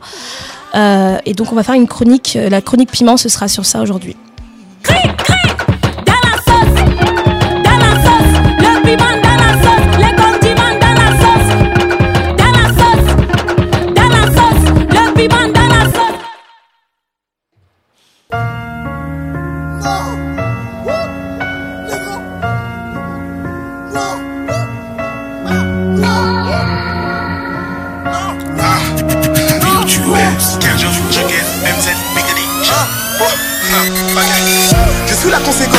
Conséquence de l'empire colonial, une victime du vol légal.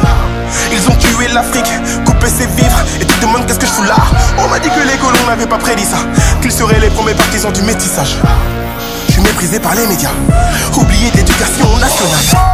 Je n'ai pas la gueule de l'emploi, j'incarne la délinquance. 14 ans d'esclavage, dites-moi qu'incarne la France. Et ils osent m'ôter ma présomption d'innocence. Dis-moi qu'est-ce que t'en penses. Je ne serai jamais leur négro le service Me laisserai pas mourir au début du film. J'aime bien la France mais je baisse sa politique. Aux Antilles la traite écrière n'est pas finie. On est qu'un signe qui navigue vers l'Europe Pour plus belle soit leur vie Mais qui suivent Château Rouge jusqu'à Place d'Italie. Montre-leur qui sont les vrais négros à Paris Bitch chez nous et non pas Kenny West et Jay-Z. C'est dur mon négro mais on bosse mon négro. Ça t'en fait deux fois plus soit t'as rien mon négro. Mais force mon négro et t'inquiète mon négro Je ne suis pas communautaire mais je mon négro Les enfants ont peur du noir. Cette peur s'amplifie avec l'âge. Vois-tu de quoi je te parle? As-tu capté le message Tu haïs ce dont tu as peur. Toi, tu as peur de moi. Je suis noir comme ma maman noire Comme mon papa noir Comme mes sœurs noires Comme mes frères race humaine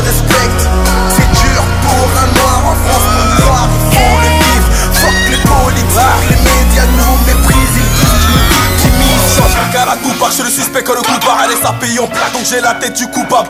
Comme le métis qui sort de ta chatte. Je bosse trois fois plus pour ton cul à coup de carte plate Black qui débarque dans le bloc Le gun est gris, papa, la vie teintée est Comme Amadou et Fatou Mat sur la carte d'identité La belle cache Et comme Douti et Mandela pour briser mes chaînes Gros je suis ready to die Nique le cucus, le Obama président Même leur grand-mère n'a pas le crédit le bail. Là comme Andy John ou Sio Marge, me sers de mon talent pour faire des maths. Noir c'est noir, il n'y a plus d'espoir. Ta fille aussi aimait la banane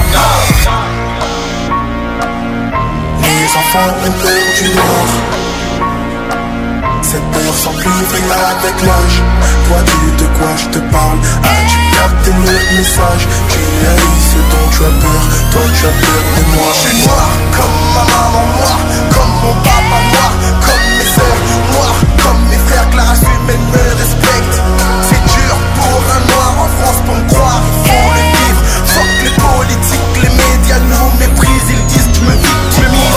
Simon, monte les vite quand je suis proche de ta vague. oh. Ils nous disent pas tout en cours d'histoire, professeur de merde, rago sur rago. Pourquoi ma soeur fera carrière dans le ménage? Ces petites filles à papa dans un bureau, pas taf pour lui, or qu'il a tous les diplômes. Désespéré, mon frère finira 6 gros.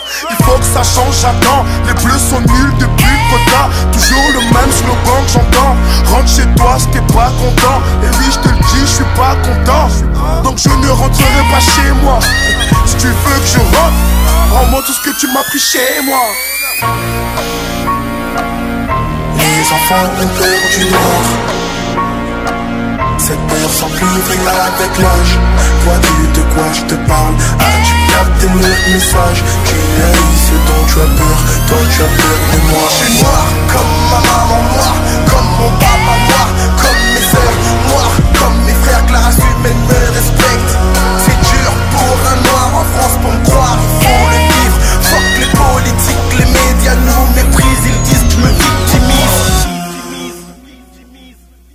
C'était la MZ, un groupe de rap français, Noir c'est Noir, euh, un titre qui explique quand même pas mal euh, la question euh, nos vies en France. Hein alors j'ai vraiment voulu aujourd'hui qu'on fasse une chronique collective, la, chronique piment, autour de cette question de Adama Traoré parce que actuellement euh, il y a un énorme rassemblement qui est en train de se faire sur, euh, sur justement la commémoration euh, des un an de Adama Traoré. Euh, moi, c'est un sujet qui, me touche. J'ai vraiment été personnellement touchée. Euh, quand euh, j'ai appris la mort de, ce, de ce jeune homme, qui est mort en plus le jour de son anniversaire. Euh, depuis un an, euh, je pense que nous tous autour de la table, on l'a vu, sa sœur, sa famille, parce qu'il a une très grande famille, mais sa sœur, Assa Traoré, euh, a pris les devants, n'a pas lâché l'affaire malgré euh, toute la criminalisation qui a été faite euh, de l'État. Parce qu'on peut dire que là, c'est vraiment la violence de l'État, le racisme institutionnel. Je veux dire, il y a les forces de l'ordre, la justice, il y a absolument tout qui est contre cette famille. Et malgré ça, cette femme, Assa Traoré, donc euh, la grande sœur de Adama Traoré, est d'une dignité, d'une puissance et d'une flamboyance, un terme que j'aime bien utiliser pour les femmes noires, qui est, enfin, je, je- je ne peux, enfin, il n'y a même pas de mots en fait. C'est, euh, c'est nous, mais en mille fois mieux en fait. Et, et non, mais c'est vrai. Et quand je dis nous, nous tous, collectivement, c'est ce qu'on devrait être, nous tous. Et c'est vrai qu'elle le fait parce que c'est son Les frère. Mais elle le fait pas que pour son frère, Ouais. pas que pour Adama, parce que elle le fait pour nous tous. Et, euh, et euh, c'est une chronique hommage. Je veux qu'on on- on en parle ensemble. euh, que vous, que vous- voilà, des choses positives qu'on pourrait, euh, qu'on pourrait dire. Je pense que vous tous ici, vous, vous avez vu la figure de Assa. Qu'est-ce que, enfin voilà, je, on, on parle vraiment à, à cœur ouvert. Qui veut commencer. Il y a personne, il y a tout le monde qui est timide. Personnellement, personnellement, quand j'ai observé ça, je naïvement, naïvement, je ne savais pas qu'en France c'était possible, tu vois, parce qu'on a on a eu l'habitude de le voir aux États-Unis, etc. Et euh, c'est vrai qu'on ne, on ne, on ne veut pas, on ne veut pas entrer dans, dans une démarche de, de négativité, mais pour parler de mon expérience personnelle, à un moment donné, je vais vous prendre euh, une situation très simple. Tout le monde voit ce que c'est qu'un trépied euh, d'appareil photo. Oui. Quand tu le mets d'une certaine façon, de loin, tu peux penser que c'est une arme à feu, en fait. Mhm. Et même moi, la façon dont je le portais, j'avais peur de me balader et de me retrouver dans une situation où il y avait des forces de l'ordre, en fait. Donc, de me, de me, de me demander si je ne, je ne risquais pas, enfin, qui, de qui je devais avoir peur. Et c'est des, des, des, c'est des conditions que nous, on ne connaît pas. Là d'où je viens, parce que je suis né, j'ai grandi au Cameroun, je suis en France depuis, depuis 2010. Donc en gros, c'est des, c'est des, c'est des, c'est des concepts qui, nous- violence qui nous sont. pas, Voilà, elle n'est pas en tout cas déterminée par ta couleur de peau. Voilà, c'est ça. C'est des, c'est des concepts qui, qui, qui, me- qui m'étaient complètement étrangers, ce qui fait que maintenant, bon. On a pris conscience de façon un peu brutale. Voilà. Brutale parce que, heureusement, en fait, que la famille, et avant la famille aussi en même temps, je veux dire, c'est les réseaux sociaux, c'est nous tous qui Mhm. avons tout de suite, tout de suite, tout de suite interpellé. Euh, moi, je me souviens sur les réseaux sociaux, euh, notamment beaucoup d'afroféministes, euh, euh, et tout le monde, en fait, sur les réseaux sociaux, il n'y a pas de Black Twitter en France, mais j'ai l'impression qu'à ce moment-là, il y a eu un Black Twitter. Enfin, je sais pas d'ailleurs. je- Si Roda était là, peut-être qu'elle nous dirait qu'il y avait un Black Twitter. je suis sûre. Mais ce que je veux dire, c'est qu'en tout cas, moi qui suis suis Twitter pas depuis longtemps, j'ai vraiment vu la mobilisation immédiate qu'il y a eu quand il y a eu euh, la mort de Adama, comment les gens se sont mobilisés, et même en anglais. Je me souviens qu'on avait fait un, hash- un hashtag en anglais pour interpeller justement À l'international. et que ça avait marché parce que dix, dix jours après, il y a eu, alors qu'il y avait un, un silence total Ouais, dans les médias, médias. français et que le, le seul moment où il n'y a pas eu de silence, c'est quand il y a eu euh, la révolte des jeunes à Beaumont et à Persan qui ont, qui ont brûlé des voitures. Et donc du coup les médias ont parlé de l'affaire mais ils en ont parlé évidemment que sous le prisme de la violence de ces jeunes là Mhm. c'est une violence qui était légitime faut bien rappeler. C'est pas des émeutes ce sont des révoltes. Quand les jeunes noirs euh, racisés en France se révoltent c'est pas euh, voilà c'est des révoltes. Donc les mots sont aussi importants et j'ai vu immédiatement euh, l'impact que ça a eu, cette mobilisation dans notre communauté, parce que le New York Times avait fait son éditorial dessus, en disant Black Lives Matter euh, influence tout. Truc comme ça. Désolée pour mon anglais. Euh, et donc, moi, ça m'a encore plus touchée parce que j'ai vu que immédiatement les gens se sont, se sont mobilisés, que la famille aussi s'est mobilisée immédiatement parce que la famille, elle a été, mais d'une mais d'une enfin elle a été tellement elle a tellement compris que ça allait être le système qui allait être contre elle parce que pour rappeler quand même l'histoire il est mort dans les locaux de la gendarmerie sa famille euh, est allée le chercher enfin sa mère ses sœurs pour juste demander bon, comment ça se passe euh, Adama qu'est-ce qui se passe? Et les gendarmes ont dit non mais euh, revenez plus tard. Et en fait le jeune homme était déjà mort en fait. Après, on a appris que il, était, euh, il était même déjà mort quand les pompiers sont arrivés, euh, alors que les policiers avaient encore gar- le- l'avaient encore gardé menotté. Donc, quand les pompiers sont arrivés, il était au sol, les mains dans le dos, menotté. Et il était déjà euh, mourant et euh, il était déjà mort en fait. Voilà. Et quand la famille est arrivée, euh, donc les policiers ont menti. Et euh, c'est le lendemain que la famille a su que le jeune homme était mort. Et ils ont refusé euh, le- le- le- la conclusion du procureur de Pontoise qui a menti et qui a dit qu'il a été mort d'une infection grave.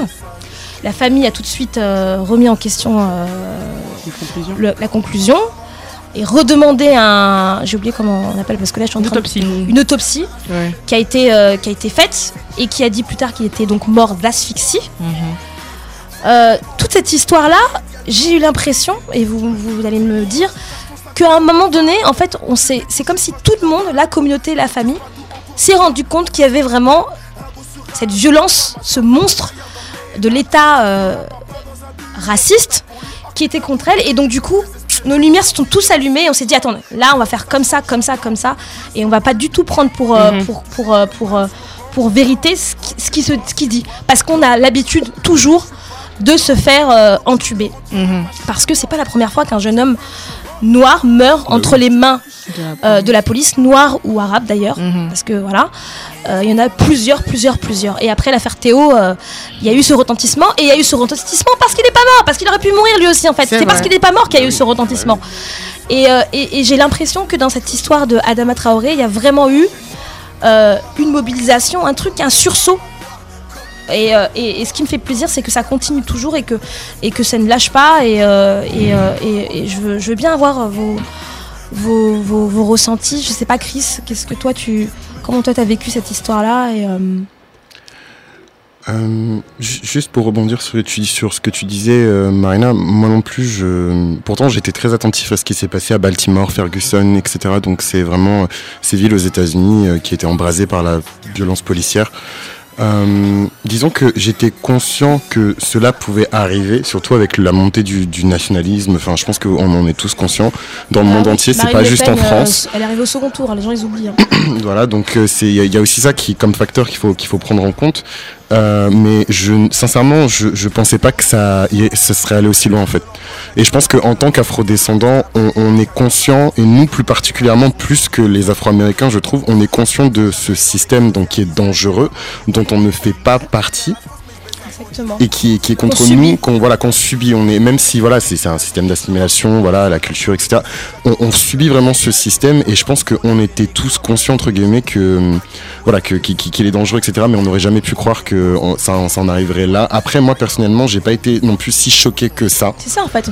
Et c'est et c'est ça en fait qui m'a fait mal, c'est que ça ne m'a pas choqué. En fait, je me suis dit bon, peut-être que ça pourrait arriver en France. Et, et, et c'est- je me souviens encore de, de, de conversations que j'avais avec ma mère où je lui disais. euh, Maman, fais attention, tu vois. Je, je- voilà, je sais que ma mère, elle est très, euh, enfin voilà, c'est une femme africaine, elle se laisse pas faire, etc. Et, et je pense que c'est pas juste ma mère en fait. Et, euh, et je lui disais, maman, fais attention, parce que voilà, elle, me racontait une fois donc où elle avait pris le bus et que et elle s'était un peu embrouillée avec le, le- le chauffeur et que donc il y avait un policier qui était là et c'est tout de suite parti en vrille en fait. Et, et je, lui disais, enfin, c'est des petites choses comme ça, t'en as pas forcément conscience, mais voilà le monde tel qu'il est aujourd'hui, voilà ce qui se passe à Ferguson, maman, voilà ce qui se passe à Baltimore, et maintenant avec Théo et Adama, voilà ce qui se passe en France. Donc attention. Depuis longtemps, depuis 30 ans, en fait, il faut rappeler qu'il y a des violences policières et que par an, il me semble, si je me trompe pas, c'est une trentaine d'hommes noirs racisés qui meurent sous les mains, euh, sous les Entre les mains entre de- les mains de la police. Si tu prends depuis 30 ans, ça fait quand même plus de euh, 1000 1000 personnes qui se enfin, je veux dire Mm. c'est euh, genre c'est c'est un truc et je parle en France. nous n'en parlons jamais en France. C'est invisibilisé. Quand on nous parle des violences policières, on nous dit pas que ce sont des hommes noirs ou des hommes arabes. Par contre, ils sont toujours euh, très euh, prompts euh, à rappeler que aux États-Unis, ce sont des hommes noirs qui se font tuer. Mais dès que c'est en France, la couleur de la peau n'existe plus. Donc du coup, euh, c'est pas, c'est quoi? C'est pas des crimes racistes? Mais bien sûr que c'est des crimes racistes. On le sait très bien. Moi, j'ai un petit frère. Je veux dire, je sais très bien que quand il sort, il y a pas un jour, il se fait pas. euh, quand il y a des policiers, il va se faire contrôler. Pourquoi? Pour rien, tu vois? Parce qu'il est noir. C'est sa vie quotidienne. Pourtant, c'est pas. euh, je veux dire, euh, il y aurait tout de suite des gens qui diraient Ouais, mais il est habillé comment? Non C'est un mec normal, tu vois, il n'y a pas. Ouais. Tu vois, Non, mais il est noir. t'as- t'as raison de préciser. Donc, être noir fait de toi que tu ne peux pas vivre dans un environnement dans lequel tu te sens en sécurité. Je dis ça parce que la police est censée nous protéger. Protéger, mais qui nous si protège c'est la police, qui nous tue, euh, qui nous protège de la police? Ça. Qui? Je sais pas. Personne. Mais en tout cas, ce qui est sûr, c'est que au moins qu'on s'en rende compte, qu'on soit conscient, qu'on le transmette à nos enfants, à nos petits frères, à nos petites sœurs, qu'on en ait conscience et qu'on en parle et qu'on se et que maintenant on sache qu'en France aussi, ce sont des questions qui sont importantes, Ouais. qui sont pas des questions Mhm. qui sont, euh, je veux dire, tuées.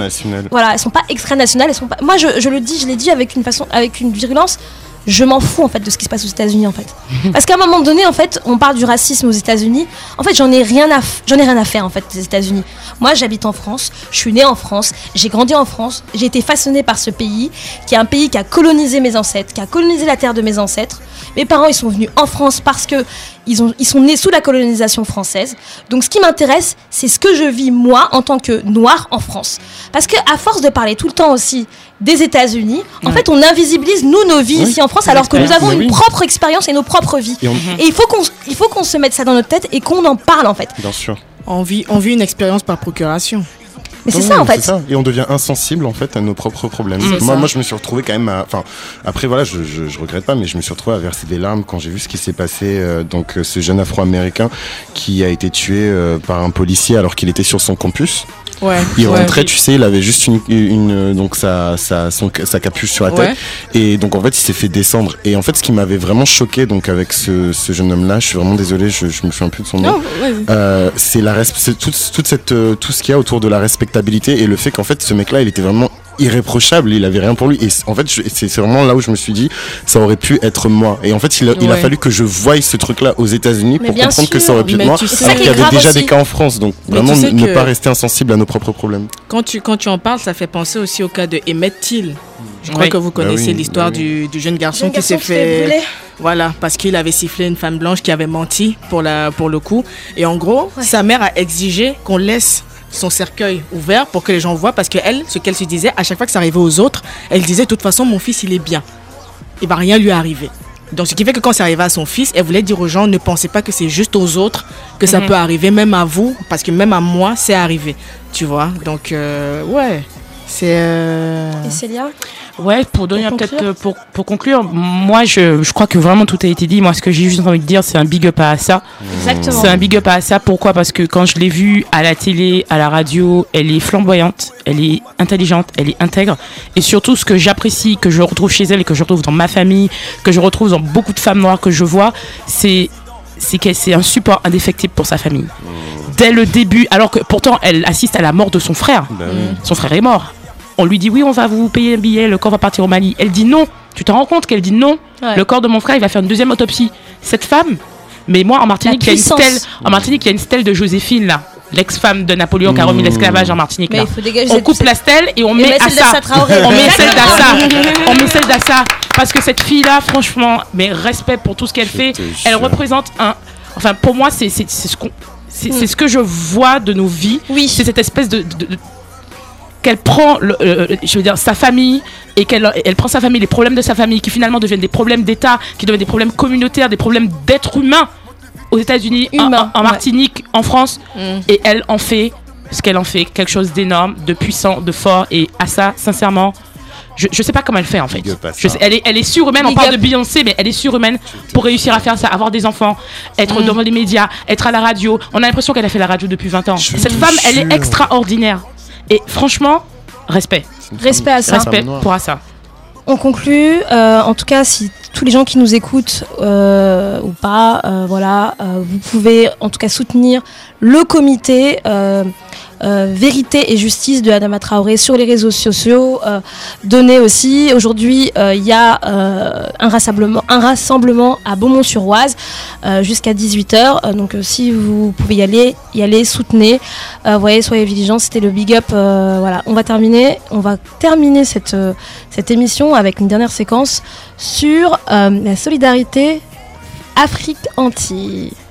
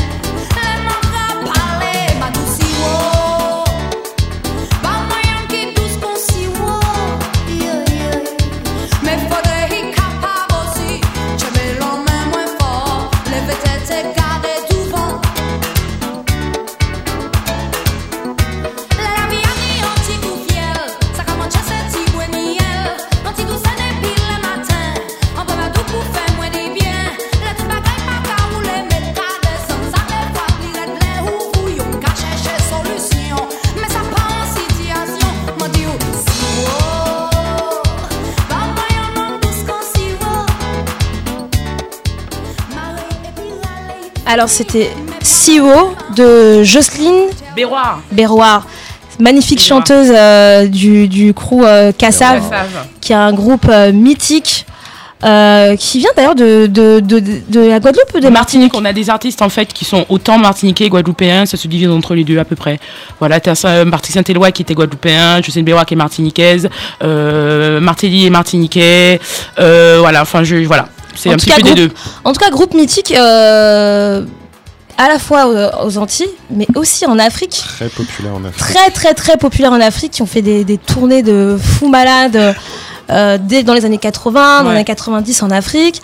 Et donc, titre qui illustre quand même, en tout cas, groupe, titre qui illustre euh, cette question de, la communauté euh, noire en France, qui est un vaste sujet, évidemment, on ne va pas pouvoir en parler euh, dans tous les détails, mais, voilà, en parler et parler peut-être de l'histoire aussi, et comment nous, notre, notre génération à nous, on est quoi, la deuxième, troisième génération de noirs en France?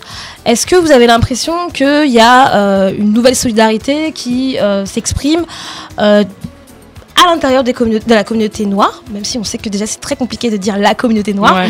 entre antillais et africains. Euh, moi, je suis née, moi, je vais juste parler rapidement de moi, de mon expérience. Euh, moi, je suis née, j'ai grandi en France, en euh, banlieue parisienne. Euh, en gros, quand j'étais ado, euh, genre les Antillais, genre ils étaient genre super mal vus. hein. Donc je suis d'origine africaine, mes parents sont africains. Non mais vraiment en fait, euh, moi je me souviens qu'au collège par exemple, euh, bah, les Antillais, tu vois, on les appelait genre euh, moi qu'a fâché. euh.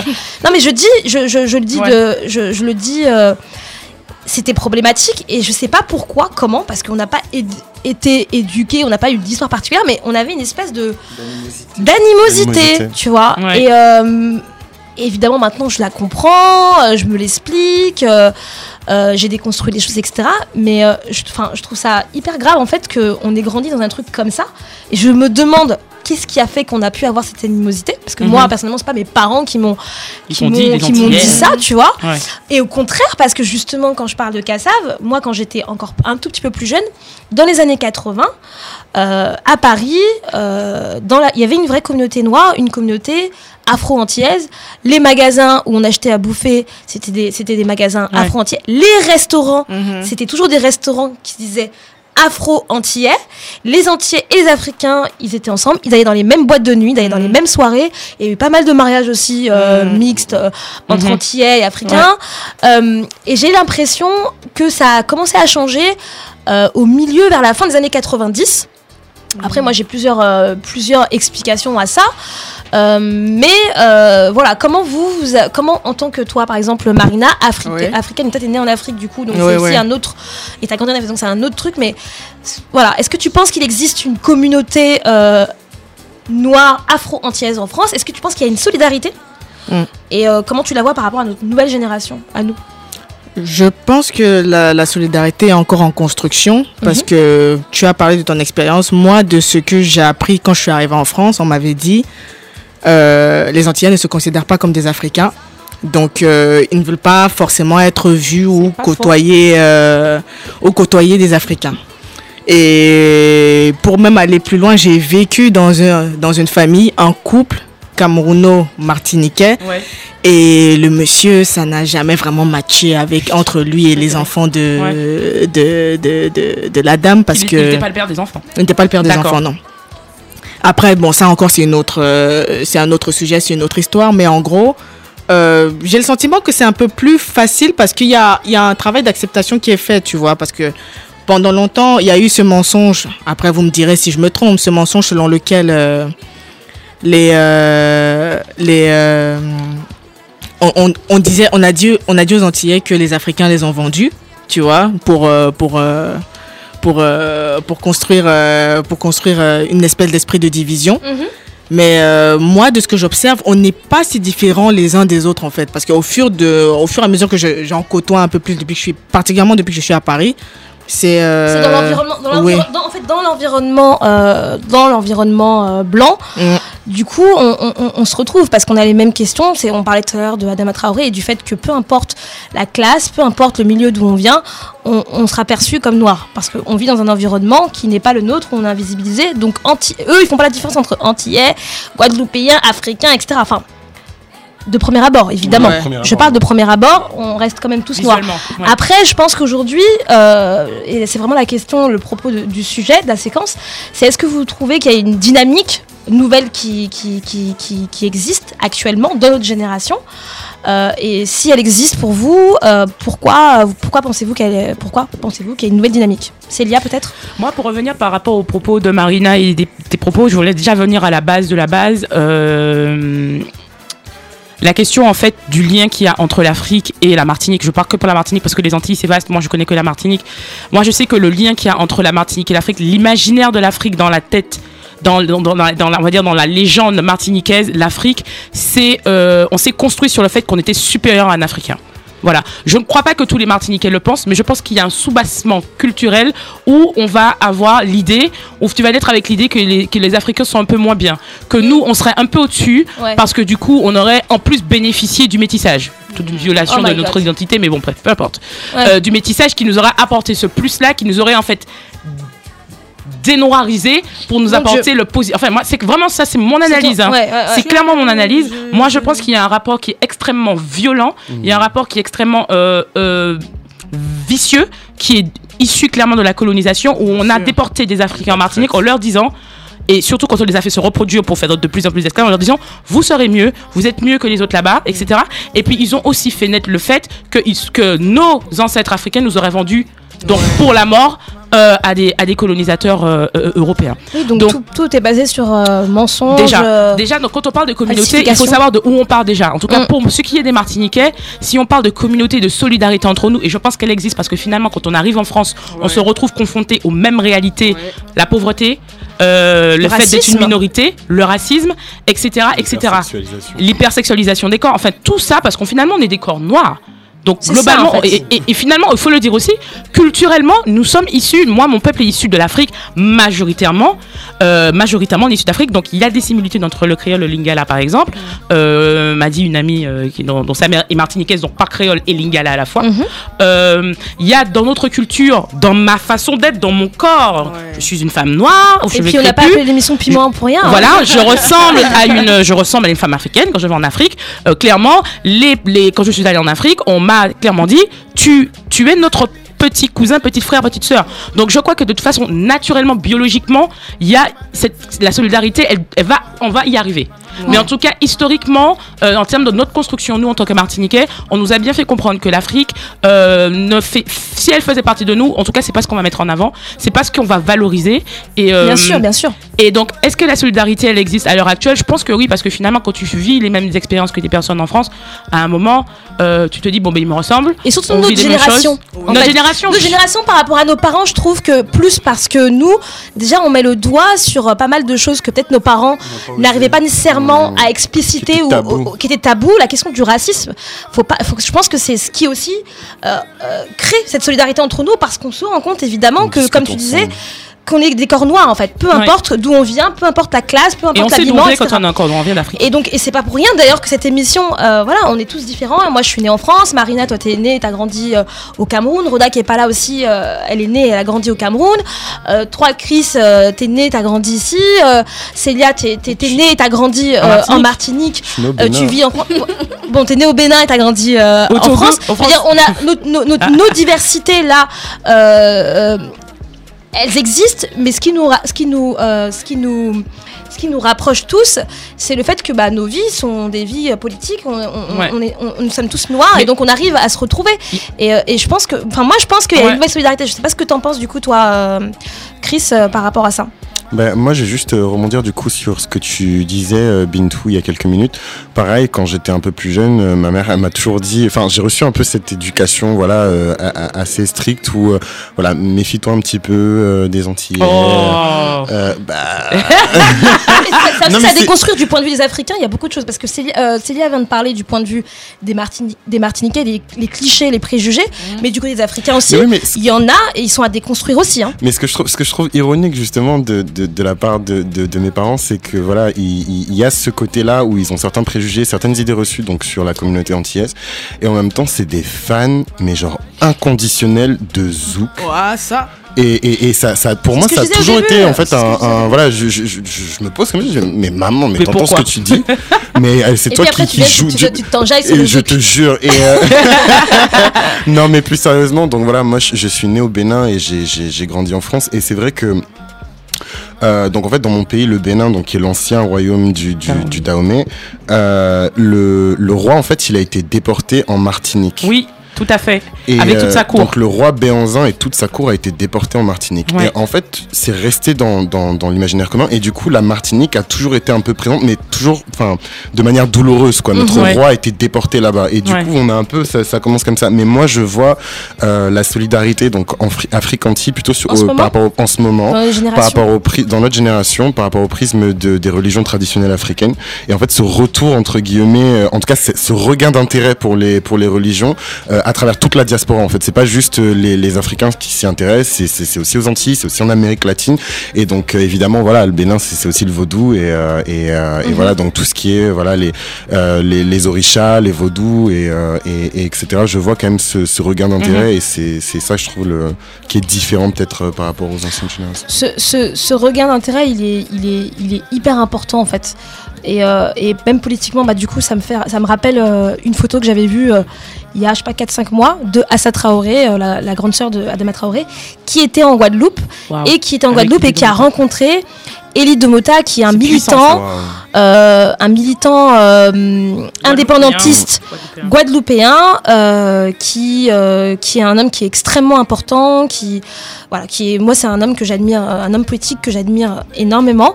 Et quand j'ai vu cette photo ça m'a ça m'a vraiment touchée. Et là je me suis dit ah ouais il y a un truc il y a vraiment Il y a quand on parle de passe. regain du- d'un dynamisme euh, et d'une volonté de, de, de, de comprendre qu'il y a des synergies qui sont importantes à créer dans la communauté noire en France ça, c'était vraiment une image. C'est-à-dire Ouais. que le fait de voir Assa Traoré et Elie Domota ensemble sur une même tribune et euh, parler euh, d'enjeux politiques qui nous concernent tous, c'est ça. C'est Après, politiquement, c'est à construire. on sait que culturel- Mais- culturellement, ça a toujours existé parce qu'on parle de Kassav, on parle de Ouais, tous ces artistes-là. Aujourd'hui, en Afrique, il y a même des artistes comme euh, Wizkid qui vient de sortir son album euh, qui, qui, qui est beaucoup influencé par Ouais. les musiques Oui, caribéennes. Ouais. Donc, on sait que sur- Ouais. culturellement, ça existe. A Mais lien, politiquement a aussi, lien. il faut que ça se fasse. Et euh, c'est un sujet qui est vaste, quoi. De toute façon, euh, on, on aura l'occasion d'en parler euh, dans d'autres émissions. Je te laisse peut-être conclure, euh, Célia, parce que j'avais l'impression que tu voulais dire un truc. et Ouais, après, non, mais on- j'ai tellement de trucs à dire, c'est bien qu'on revienne dessus en de manière plus, plus large dans une nouvelle émission. Mais Mm. c'est clair que la solidarité, je sais pas si je peux en parler comme ça, mais en tout cas, c'est clair que le pont, il existe. Qu'on veuille, nous, entre Martinique, en Martinique, ne pas le voir en disant il n'y a pas de pont. Euh, déjà, culturellement, le- il est- l'Afrique est en Martinique. Euh, quand tu vas dans une communion, quand tu vas dans un mariage, 30% de la musique qui passe, elle est africaine et on le vit très bien. Par contre, on vit très mal le fait euh, qu'on nous associe à l'Afrique. Il y a une notion d'opportunisme. Si l'Afrique était aussi puissante que l'Amérique, on serait très fiers de dire qu'on est va d'Africains. Mais ça vient, ça vient pourquoi? Parce que les jeunes Martiniquais qui ont besoin de, qui ont des, de l'ambition, qui veulent aller loin, qui veulent exploser dans leur taf, ils vont plus partir à New York, ils vont plus partir à Londres, ils vont partir où? Ils vont partir au Nigeria. Donc, de manière opportuniste aussi, on regarde l'Afrique parce qu'on sait qu'on a des gens qui sont là-bas, il y a des opportunités, c'est un continent qui grossit, c'est sexy, c'est beau, et on est, et on est dans un pays où les gens nous ressemblent. culturellement, on tu est sors, on est bien entre on- nous, on est bien. Regardez, on est bien entre nous. Donc je pense que, que grâce aux réseaux sociaux, tout ça, on, on est sur la bonne voie, j'espère. Et qu'on va déconstruire là, cette espèce de, de, de- de division ridicule. euh, Mais Non, c'est- ça, c'est c'est fini, ça, Ça moi, va venir, ça va venir. Je pense que c'est déjà en construction. Je- moi, je suis hyper optimiste par rapport à ça. Je pense Pareil. que les synergies et la solidarité, elle va se créer sur, tout, sur, tous les, sur tous les plans. Sur tous les plans. Politiquement, Économique, économiquement, tout, culturel, culturellement, c'est déjà le cas. que- Amoureux. Am- Amoureux, j'espère. Amoureusement Exactement Le panafricanisme amoureux, moi je, je c'est un bon sujet, ça.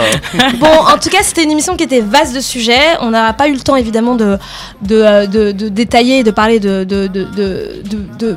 plus de choses, surtout sur cette séquence-là euh, de solidarité Afrique-Anti, parce qu'on a, on a fait une, une chronique quand même importante sur Adama Traoré. Donc, euh, je le redis encore, pour tous ceux qui nous écoutent, c'est encore possible d'aller à Beaumont-sur-Oise euh, aujourd'hui. Il y a un rassemblement pour les 1 an d'Adama Traoré.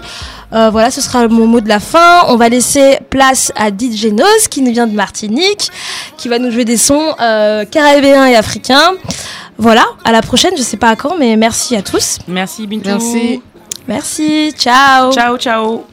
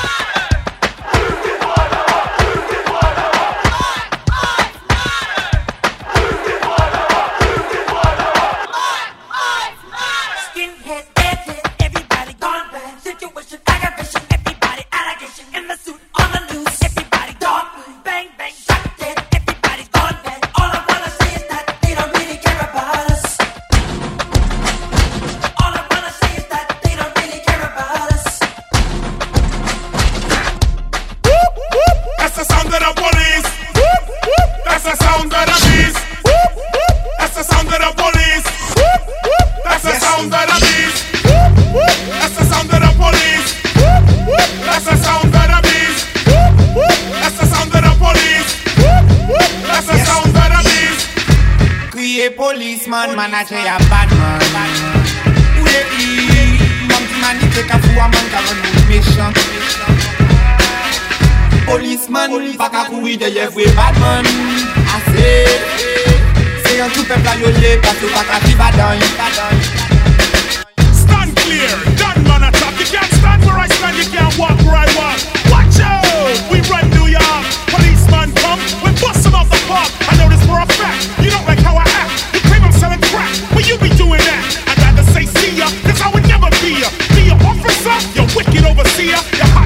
wanna get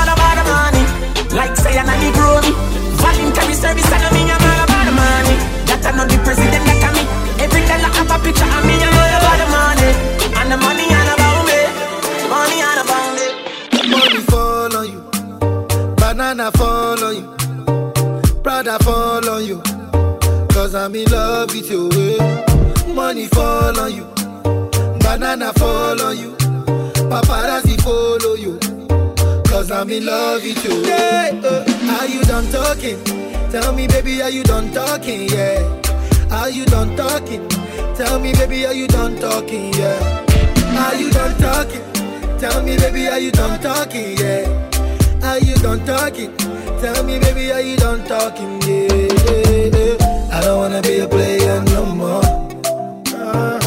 Yeah. I don't wanna be a player no more. Cause my guys call me Cristiano, Mr. Ronaldo,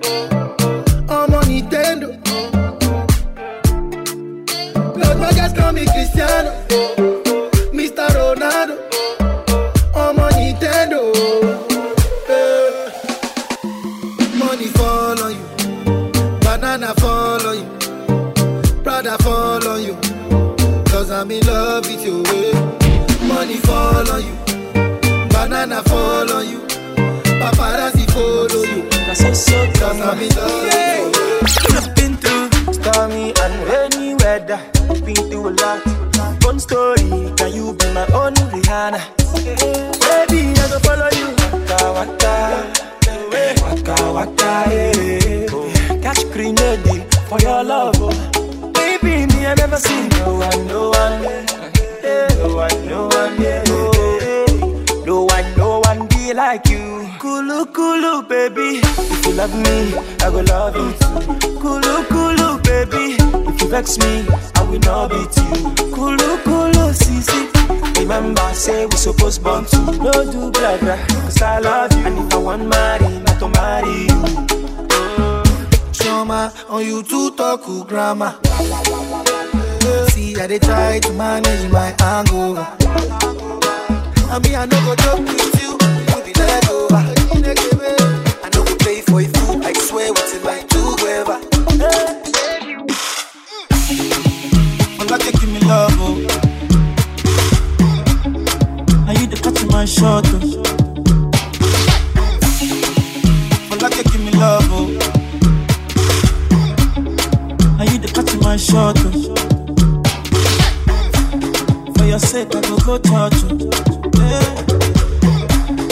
your sake, I go go touch you.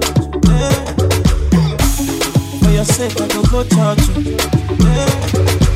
We go drive around before my boss. Baby, Anna, they say you like you all I, I get you all baby, Anna. Anywhere that you go. I can follow you to go. Baby, Anna, they say you like you all I, I get you all baby.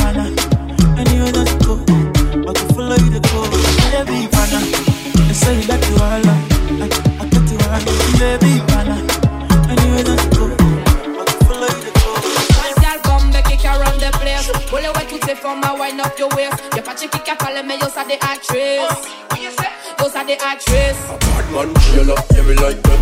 Tell your body, tell me how where you find them. Me get them from me mommy and I know you like that. Me get them from me mommy and I know you like that. Put foot position, I'm okay pilot. Put foot position, I'm okay pilot. Me get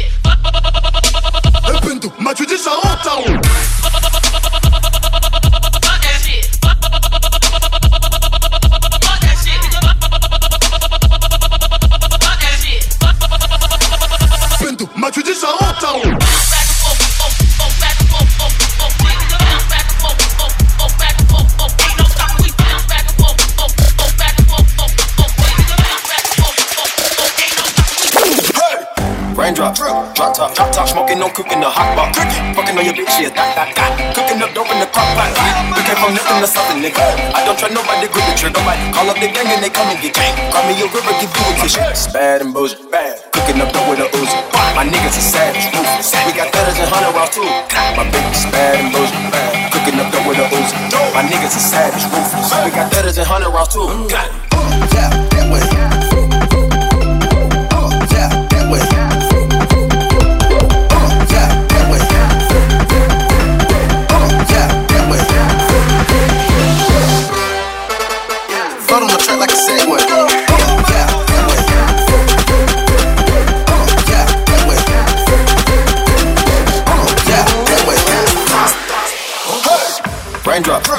top, drop top, smoking, no cooking the hot pot. Cooking, fucking on your bitch, yeah, that, that, that. Cooking up dope in the crock pot. We came from nothing to something, nigga. Hey. I don't try nobody, grip the trigger. Nobody. Call up the gang and they come and get gang. Call me a river, give you a tissue. Bad and bullshit, bad. Cooking up dope with a ooze. My niggas are savage, ruthless. We got thudders and hundred rounds too. Yeah, that way. Yeah, that way.